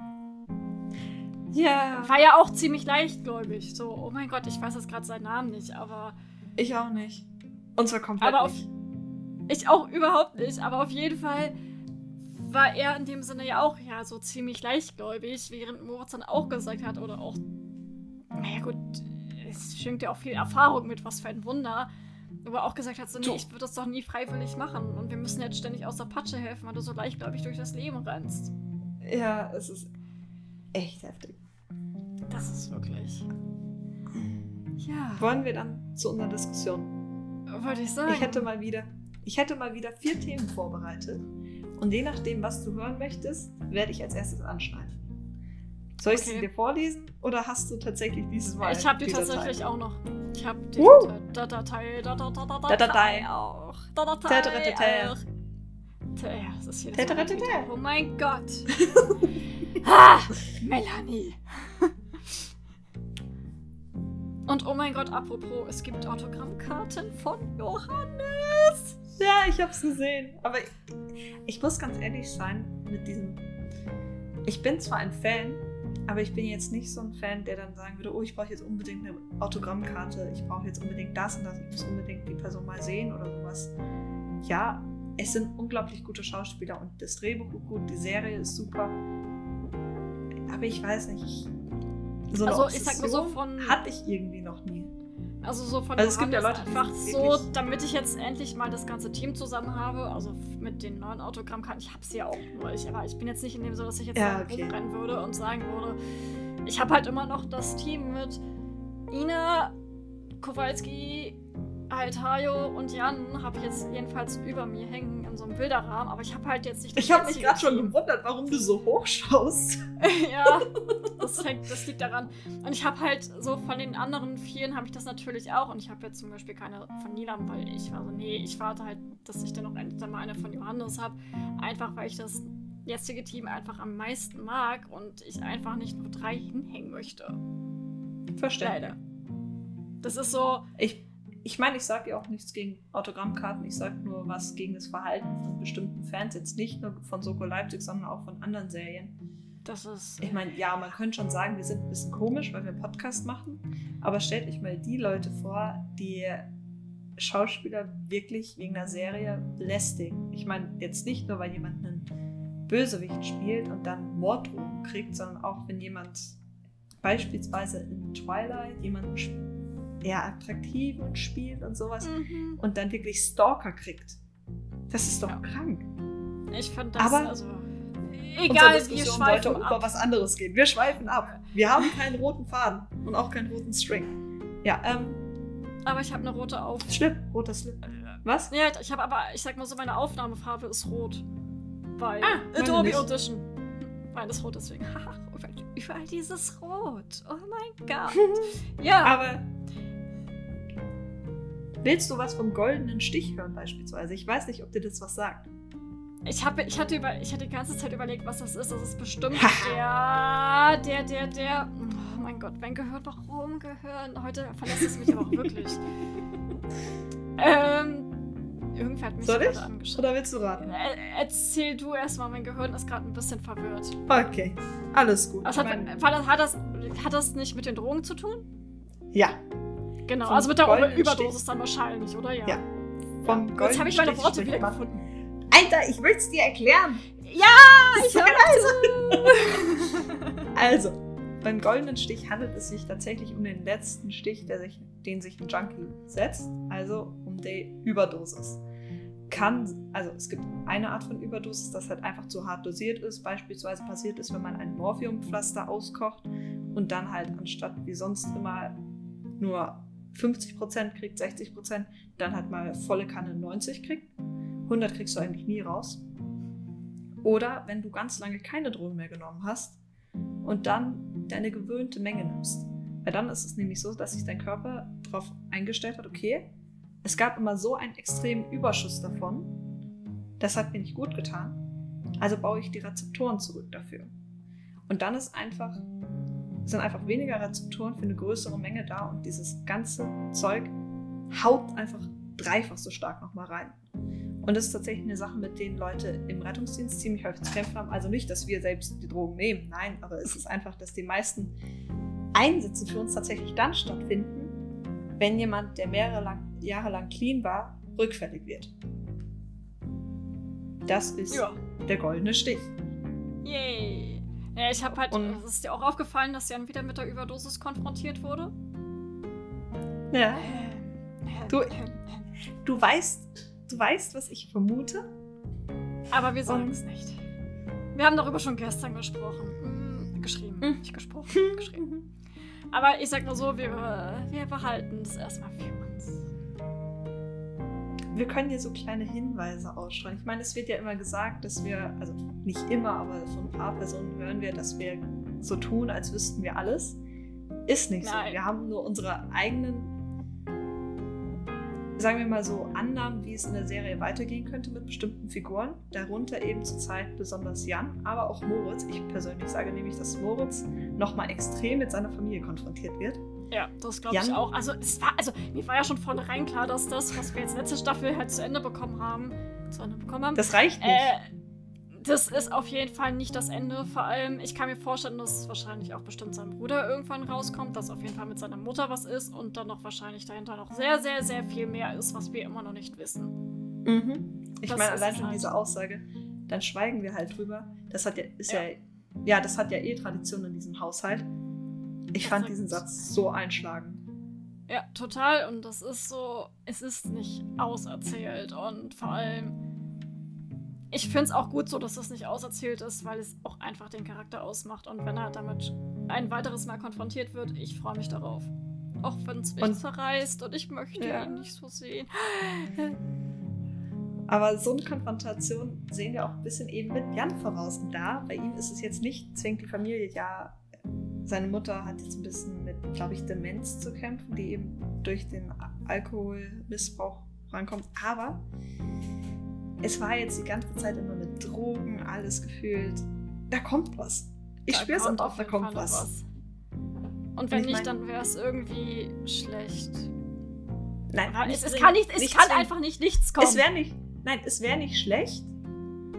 Es wäre halt eine ewige Vorbereitung für was, was nicht kommt. Es wäre ein bisschen enttäuschend, finde ich. Ja. Es das wahrscheinlich einige überhaupt nicht sehen, aber ich, ich wirklich, es wäre. ich brauche mal ganz kurz Hilfe von dir. Ich möchte einen Satz sagen, mir fehlen aber zwei Wörter. Okay. Missed Opportunity. Was heißt es auf Deutsch? Warte, was bitte nochmal?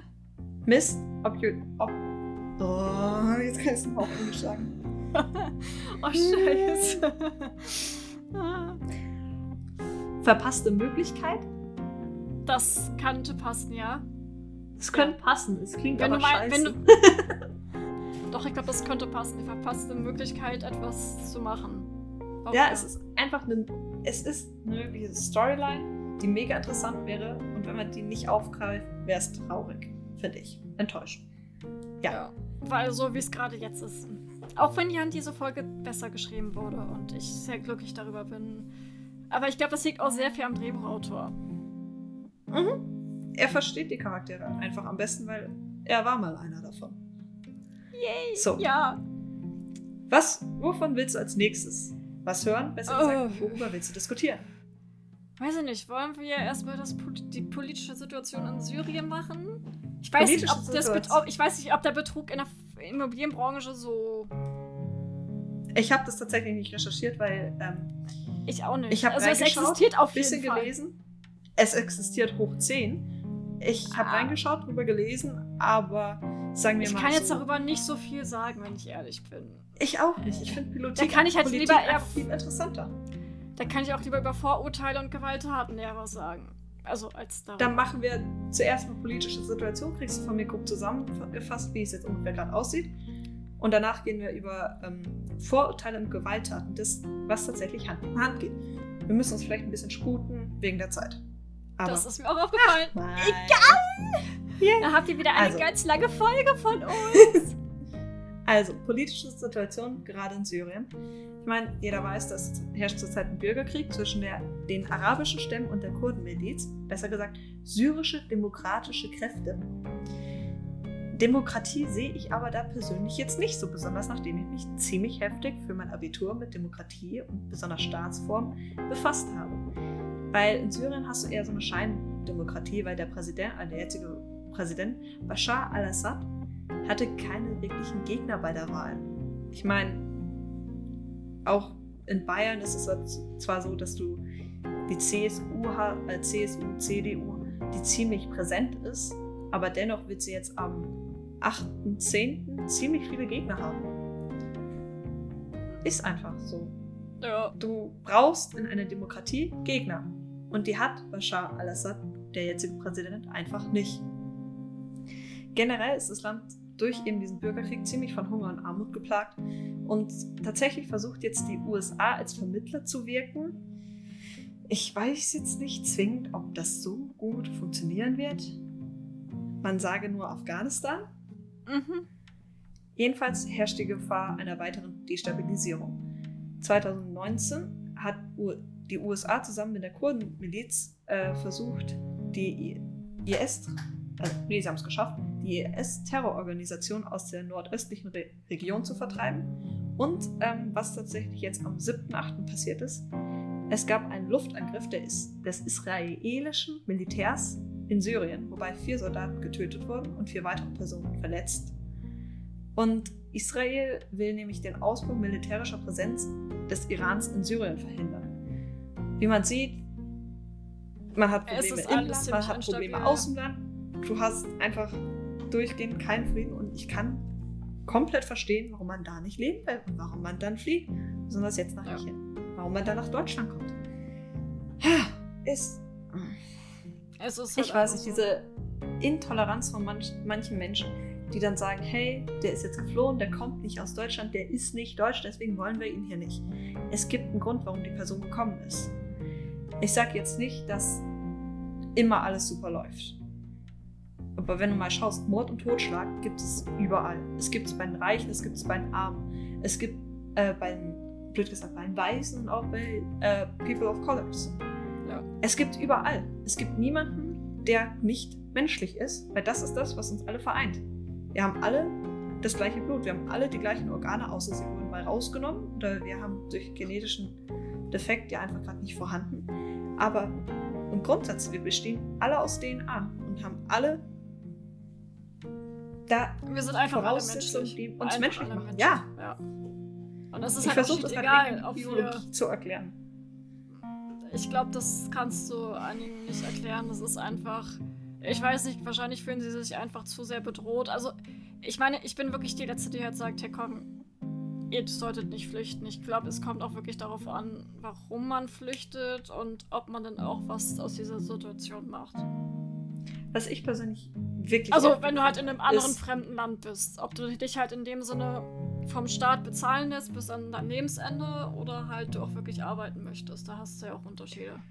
Aber es heißt was ja auch mich in zurzeit, Deutschland. ja, was mich zurzeit persönlich extrem aufregt, ist mit den ukrainischen Kriegsflüchtlingen. Ja, wir sollen denen helfen, wir müssen denen helfen. Aber dass wir jetzt sagen, okay, wir nehmen ukrainische Kriegsflüchtlinge auf, aber andere Kriegsflüchtlinge aus beispielsweise Afghanistan, aus Syrien, aus Iran, Irak nehmen wir nicht auf, ganz einfach, weil sie sind ja nicht europäisch. Wie könnt ihr in eurer Asylpolitik rassistisch sein? Wie geht das? Ich weiß es Es gibt ein wundervolles, also es ist ein kurzer Ausschnitt aus einer Talk Talkshow, hast du mehrere Politiker, die zusammensetzen, dann kommt ein Anrufer und bringt genau das auf den Punkt. Ich werde das vermutlich in die Story stellen, weil ich fand das persönlich einfach so wichtig, dass Menschen auch das mal sehen, dass sie die Schild vor sie Augen gehalten bekommen.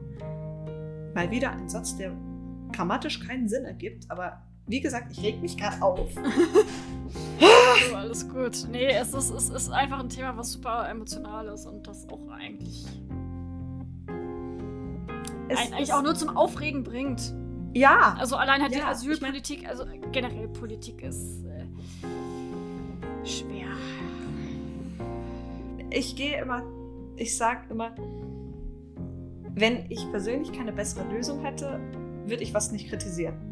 Aber wenn ich halt mit meinen 18 Jahren sehen kann, dass das, was in der Politik passiert, jetzt nicht zwingend eine intelligente Situation ist, Krankenhausreform, Rettungsdienstreform, Entschuldigung, Herr Lauterbach, aber was zur Hölle denken Sie sich dabei?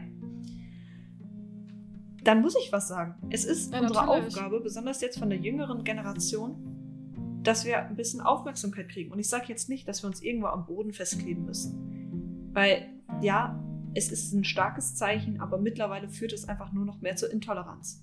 Was wir aber machen müssen, ist in die Forschung reingehen, in Poli Politik reingehen. Einfach tatsächlich etwas bewegen. Ich persönlich möchte jetzt nicht nur in die Rechtsmedizin, weil ich es interessant finde, weil ich medizinisch es interessant finde dieses Rätselraten mag.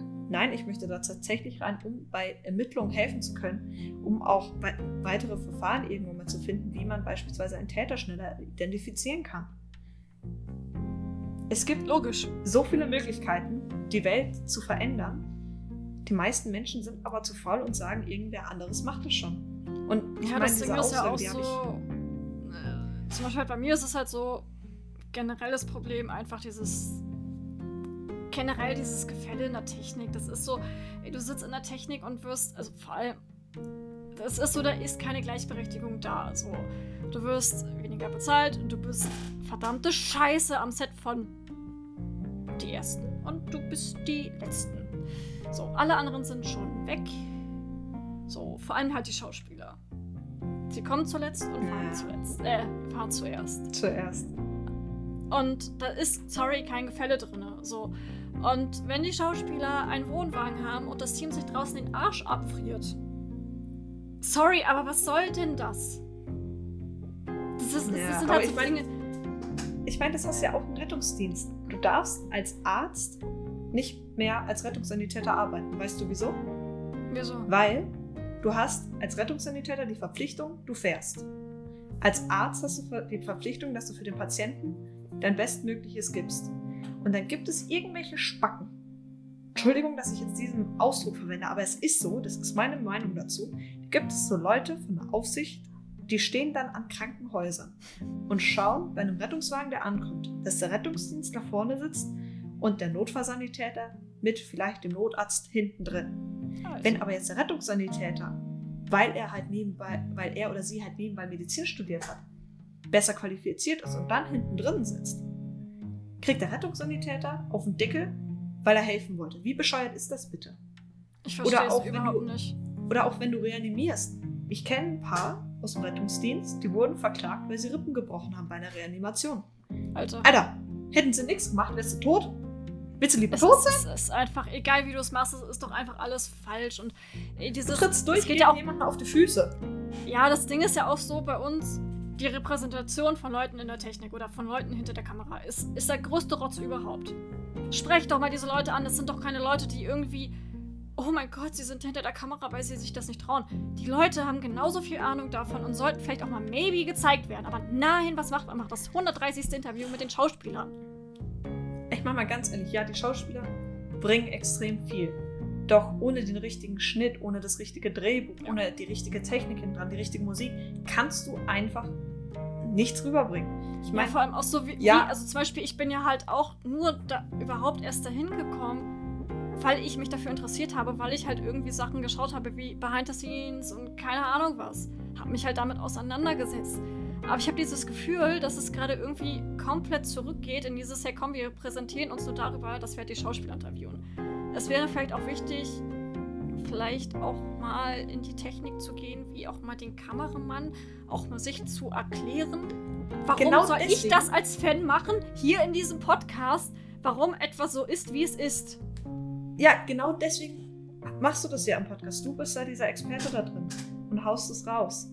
Ich meine, ich persönlich habe tatsächlich von Technik relativ wenig Ahnung. Du weißt immer, welche Probleme ich allein mit meinem Computer habe. Ja. Du währenddessen bist da unterwegs, danke fürs Auslachen, und erklärst uns einfach von vorn bis hinten, wie das Ganze funktioniert, Upside. Jetzt, ja, mit dem Drehbuch kenne ich mich ein bisschen mehr aus, weil ich mich halt tatsächlich sehr damit beschäftigt habe, schon mehrere Workshops, Lehrgänge und sowas dafür besucht habe.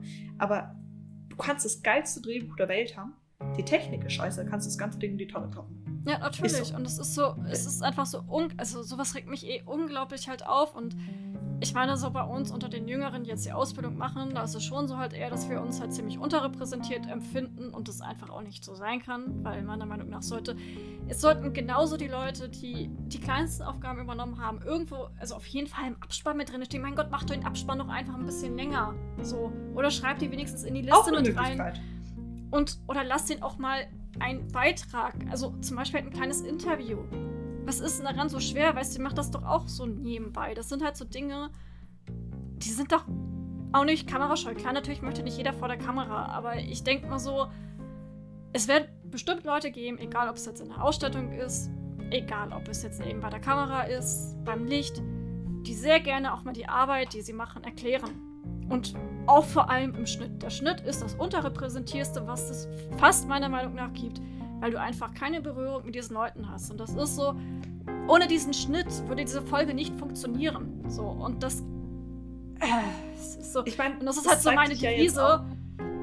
warum ich halt hier bin, dass ich auch einfach mal meine Meinung darüber sage und dass vielleicht auch mal da etwas hinterfragt wird und dass ich es auch weitermache, auch mal den Mund aufmache, weil es geht ein paar mehr Leute so. Das Ding ist halt leider, es sagen halt nicht viele, beziehungsweise machen nicht so viele Leute den Mund auf, vor allem nicht öffentlich. Das ist leider das Problem. Ich meine, wenn du mal schaust, es gab ja jetzt diesen Streik in Amerika oder beziehungsweise Ja. gibt ihn ja immer noch, dass Schauspieler, Drehbuchautoren, Stuntleute, Technik einfach sagen, hey, Hollywood, ähm, wir haben keinen Bock Ja. mehr darauf. Ihr macht da, ihr holt euch da jetzt die KI, lasst die das Drehbuch schreiben. Ihr holt die KI und macht dann mit dem Schnitt alles drum und dran. Aber es braucht halt einfach tatsächlich, meiner Meinung nach, das menschliche Auge, um etwas gut zu machen. Auch Kunst von einer KI. Ja, es sind vielleicht schöne Farben und irgendwelche Stellungen, aber du hast keine Emotionen darin. Du hast nicht, nicht. wie wenn du ein Bild von Van Gogh anschaust oder von äh, Michelangelo oder sonst noch wem. Du hast da diese Emotionen nicht drin. Ich meine, ich persönlich mag jetzt moderne Kunst eher weniger, aber selbst da, wenn du einen guten Künstler hast und eine gute Künstlerin, dann siehst du einfach, was dieses Gemälde oder dieses Kunstobjekt für diese Person für eine Bedeutung trägt. Ja. Und das hast du mit der künstlichen Intelligenz nicht. Du kannst einen Menschen nicht überall ersetzen. Nein, und vor kannst allem du nicht dort. Du kannst Ja. auch nicht die künstliche äh, Intelligenz hinsetzen und sagen, hey komm, leuchte das mal auf, weil es so toll ist. Nein. Vor allem so, ich finde auch gerade das Faszinierende, Faszinierende daran, dass Leute, du siehst auch den Unterschied zum Beispiel jetzt in der Nachbearbeitung. Du hast ja zum Beispiel in dieser Folge weniger Nachbearbeitung, zum Beispiel in der Post, äh, in der Post, also beziehungsweise im Schnitt danach. Die Folge davor hattest du zum Beispiel ein bisschen mehr, dass halt die Kontraste ein bisschen höher waren. Und das, ist, das macht es doch gerade aus, dass auch unterschiedliche Menschen an einem Projekt arbeiten können, auch immer unterschiedliche Dinge dabei rauskommen können. So, und Es, das sollte halt meiner Meinung nach nicht verloren gehen. Und dass halt Leute mal streiken, damit sie in dem Sinne unsere Unterhaltung oder eure Unterhaltung, die wir nun mal so machen, wird auch überhaupt nicht respektiert. Das wird auch überhaupt nicht gesehen, weil es ist ja normal, dass man irgendwas so. das ist auch immer so geil, wirklich. Weil Leute immer so sind Was- wie. Wenn Leute, ja. die Ja? Zuschauer sind, am lautesten grüllen, wie scheiße das doch ist, aber du als eigener Filmemacher, beziehungsweise du einfach nichts dazu sagen kannst, weil du eh nicht gehört werden wirst, weil ja die Zuschauer doch alles besser wissen. Und ich denke mir so, ich habe keine Ahnung davon, also haltet bitte eure einfach euren Mund. Du, was ich ja persönlich immer noch am geilsten finde, ist, man braucht Aufmerksamkeit, um gehört zu werden. Ja. Dieser Satz klingt zwar jetzt, "Hä, ist doch logisch, ist doch ganz egal, aber schau dir das mal an. Während der Pandemie wurden Pflegekräfte in den Himmel gelobt, die haben Applaus bekommen, sonst noch was. Haben sie eine bessere Bezahlung bekommen? Haben Nö. sie bessere Sachen bekommen? Ich habe jetzt eine Woche lang in der Pflege gearbeitet. Ich kam nach Hause, hab geschlafen, ich konnte nicht mehr, ich hatte keine Energie mehr. Stell dir mal vor, das machst du ein ganzes Jahr. Ja. Und was du alles mitkriegst, ich meine, ich hatte eine Frau da, die ist aus der Narkose aufgewacht und hat geweint, weil sie einen toten Mann gesehen hat.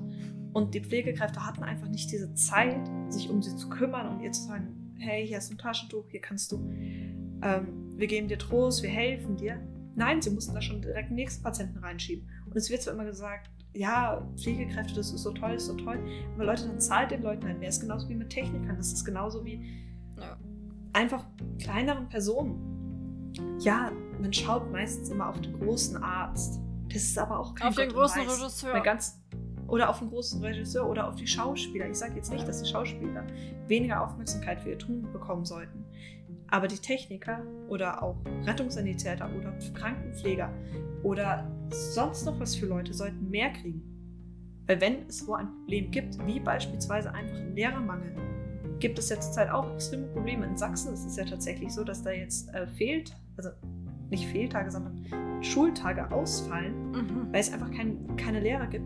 Aus welchem Grund? Ganz einfach. Es ist tatsächlich so, dass sehr viele in meinem Alter oder jünger extrem respektlos werden. Und dann hat einfach keiner mehr Lust, da irgendwas zu tun. Und man hat auch keine Lust, für diesen kleinen Gehalt was zu tun. Ich meine, auch in der Pflege. Du schuftest dir den Arsch ab. Was kriegst du dann am Ende des Monats? Ja, sagt, bekommst du nichts. Gerade mal was, wo du dich über Wasser halten kannst. Ja, wenn überhaupt. Und das Ding ist ja auch so, ich meine, das sagt auch so viel aus. Zum Beispiel hat eine Freundin, mit der ich mal sehr viel mehr geschrieben hatte, hat jetzt ihre, ihr Lehramtsstudium einfach abgebrochen. Weil auch da ihr Steine in den Weg gelegt wurden, weil dieses Studium einfach vom Konzept her einfach veraltet ist. Da, ehrlich, Medizinstudium. Da reg ich mich so drüber auf. Ein illusorischer NC von 1,0. Ja. Kriegen ganz wenige hin. Was aber tatsächlich wichtig ist in der Medizin, habe ich jetzt einfach erfahren. Und ich meine, fünf Jahre Schulsanitätsdienst, jetzt die Ausbildung zur äh, Rettungssanitäterin. Selbst war ich auch schon im Krankenhaus drin, war auch häufiger beim Arzt oder sowas. Du brauchst dieses Menschliche, du brauchst Interesse an der Medizin, du brauchst Inter- Interesse am Menschen, aber nicht nur am Körper, sondern tatsächlich auch an der Person. Und das haben viele, die tatsächlich Medizin studieren wollen, und zwar nicht nur, weil sie ein 1,0 Abitur haben oder weil sie Göttern weiß werden wollen, sondern weil sie helfen wollen. Ja. Und es ist illusorisch, ein 1,0 Abitur zu haben. Es gibt ein paar Leute, die haben das, denen sei es auch gegönnt. Aber das Schulsystem ist darauf ausgelegt, dass du extrem schnell auswen Sachen auswendig lernen kannst, das dann rauskotzt, aber nicht bei dir behältst. Ja, das ist halt, wie, wie sagte so schön einer bei mir in der Klasse, dieses Bulimie lernen, du lernst es und vergisst es danach. Und es ist halt Ja. leider einfach so. Das ist so, du setzt dich einfach nicht damit auseinander. Das ist so, wir haben halt bei uns jetzt im letzten Blog hatten wir, anstatt halt eine Klausur zu schreiben, haben wir halt in dem Sinne so eine Art Portfolio geschrieben, halt über das, was wir halt gemacht haben. Über zwei Lernsituationen. Und ich denke mir so, was soll ich jetzt stumpf irgendwelche Zahlen auswendig lernen, die ich danach eh komplett vergesse und in drei Monaten, wenn ich die Klausur vielleicht wieder bekomme, ich werde das doch genauso vergessen. Was soll, wo soll ich denn wissen, was ich da falsch gemacht habe? Und ob ich das überhaupt noch weiß, was ich falsch gemacht habe? Mir ist es dann am Ende auch scheißegal, weil ich weiß, ich habe es eh nur gelernt, um, es dann aufzuschreiben und mir dann so zu denken, dass ich es eh, eh vergesse. Ich habe andere mein, Dinge im Kopf als das. Tatsächlich ist es einfach äh, bei einer Rettungssanitäter-Ausbildung so, du hast dann am Schluss eine Prüfung bestehend aus, also jetzt beim RDH, das ist jetzt die erste Prüfung, die ich hinter mich gebracht habe, theoretischer Teil und zwei Praxisbeispiele. Der theoretische Teil ist ja wieder Bulimie lernen. Bei ein paar Zahlen musst du einfach wissen. Wie ja, beispielsweise bei uns ja so. so. Standardblutdruck ist halt 120 zu 80. Ist einfach so, bei Kindern ist es nochmal ein bisschen anders.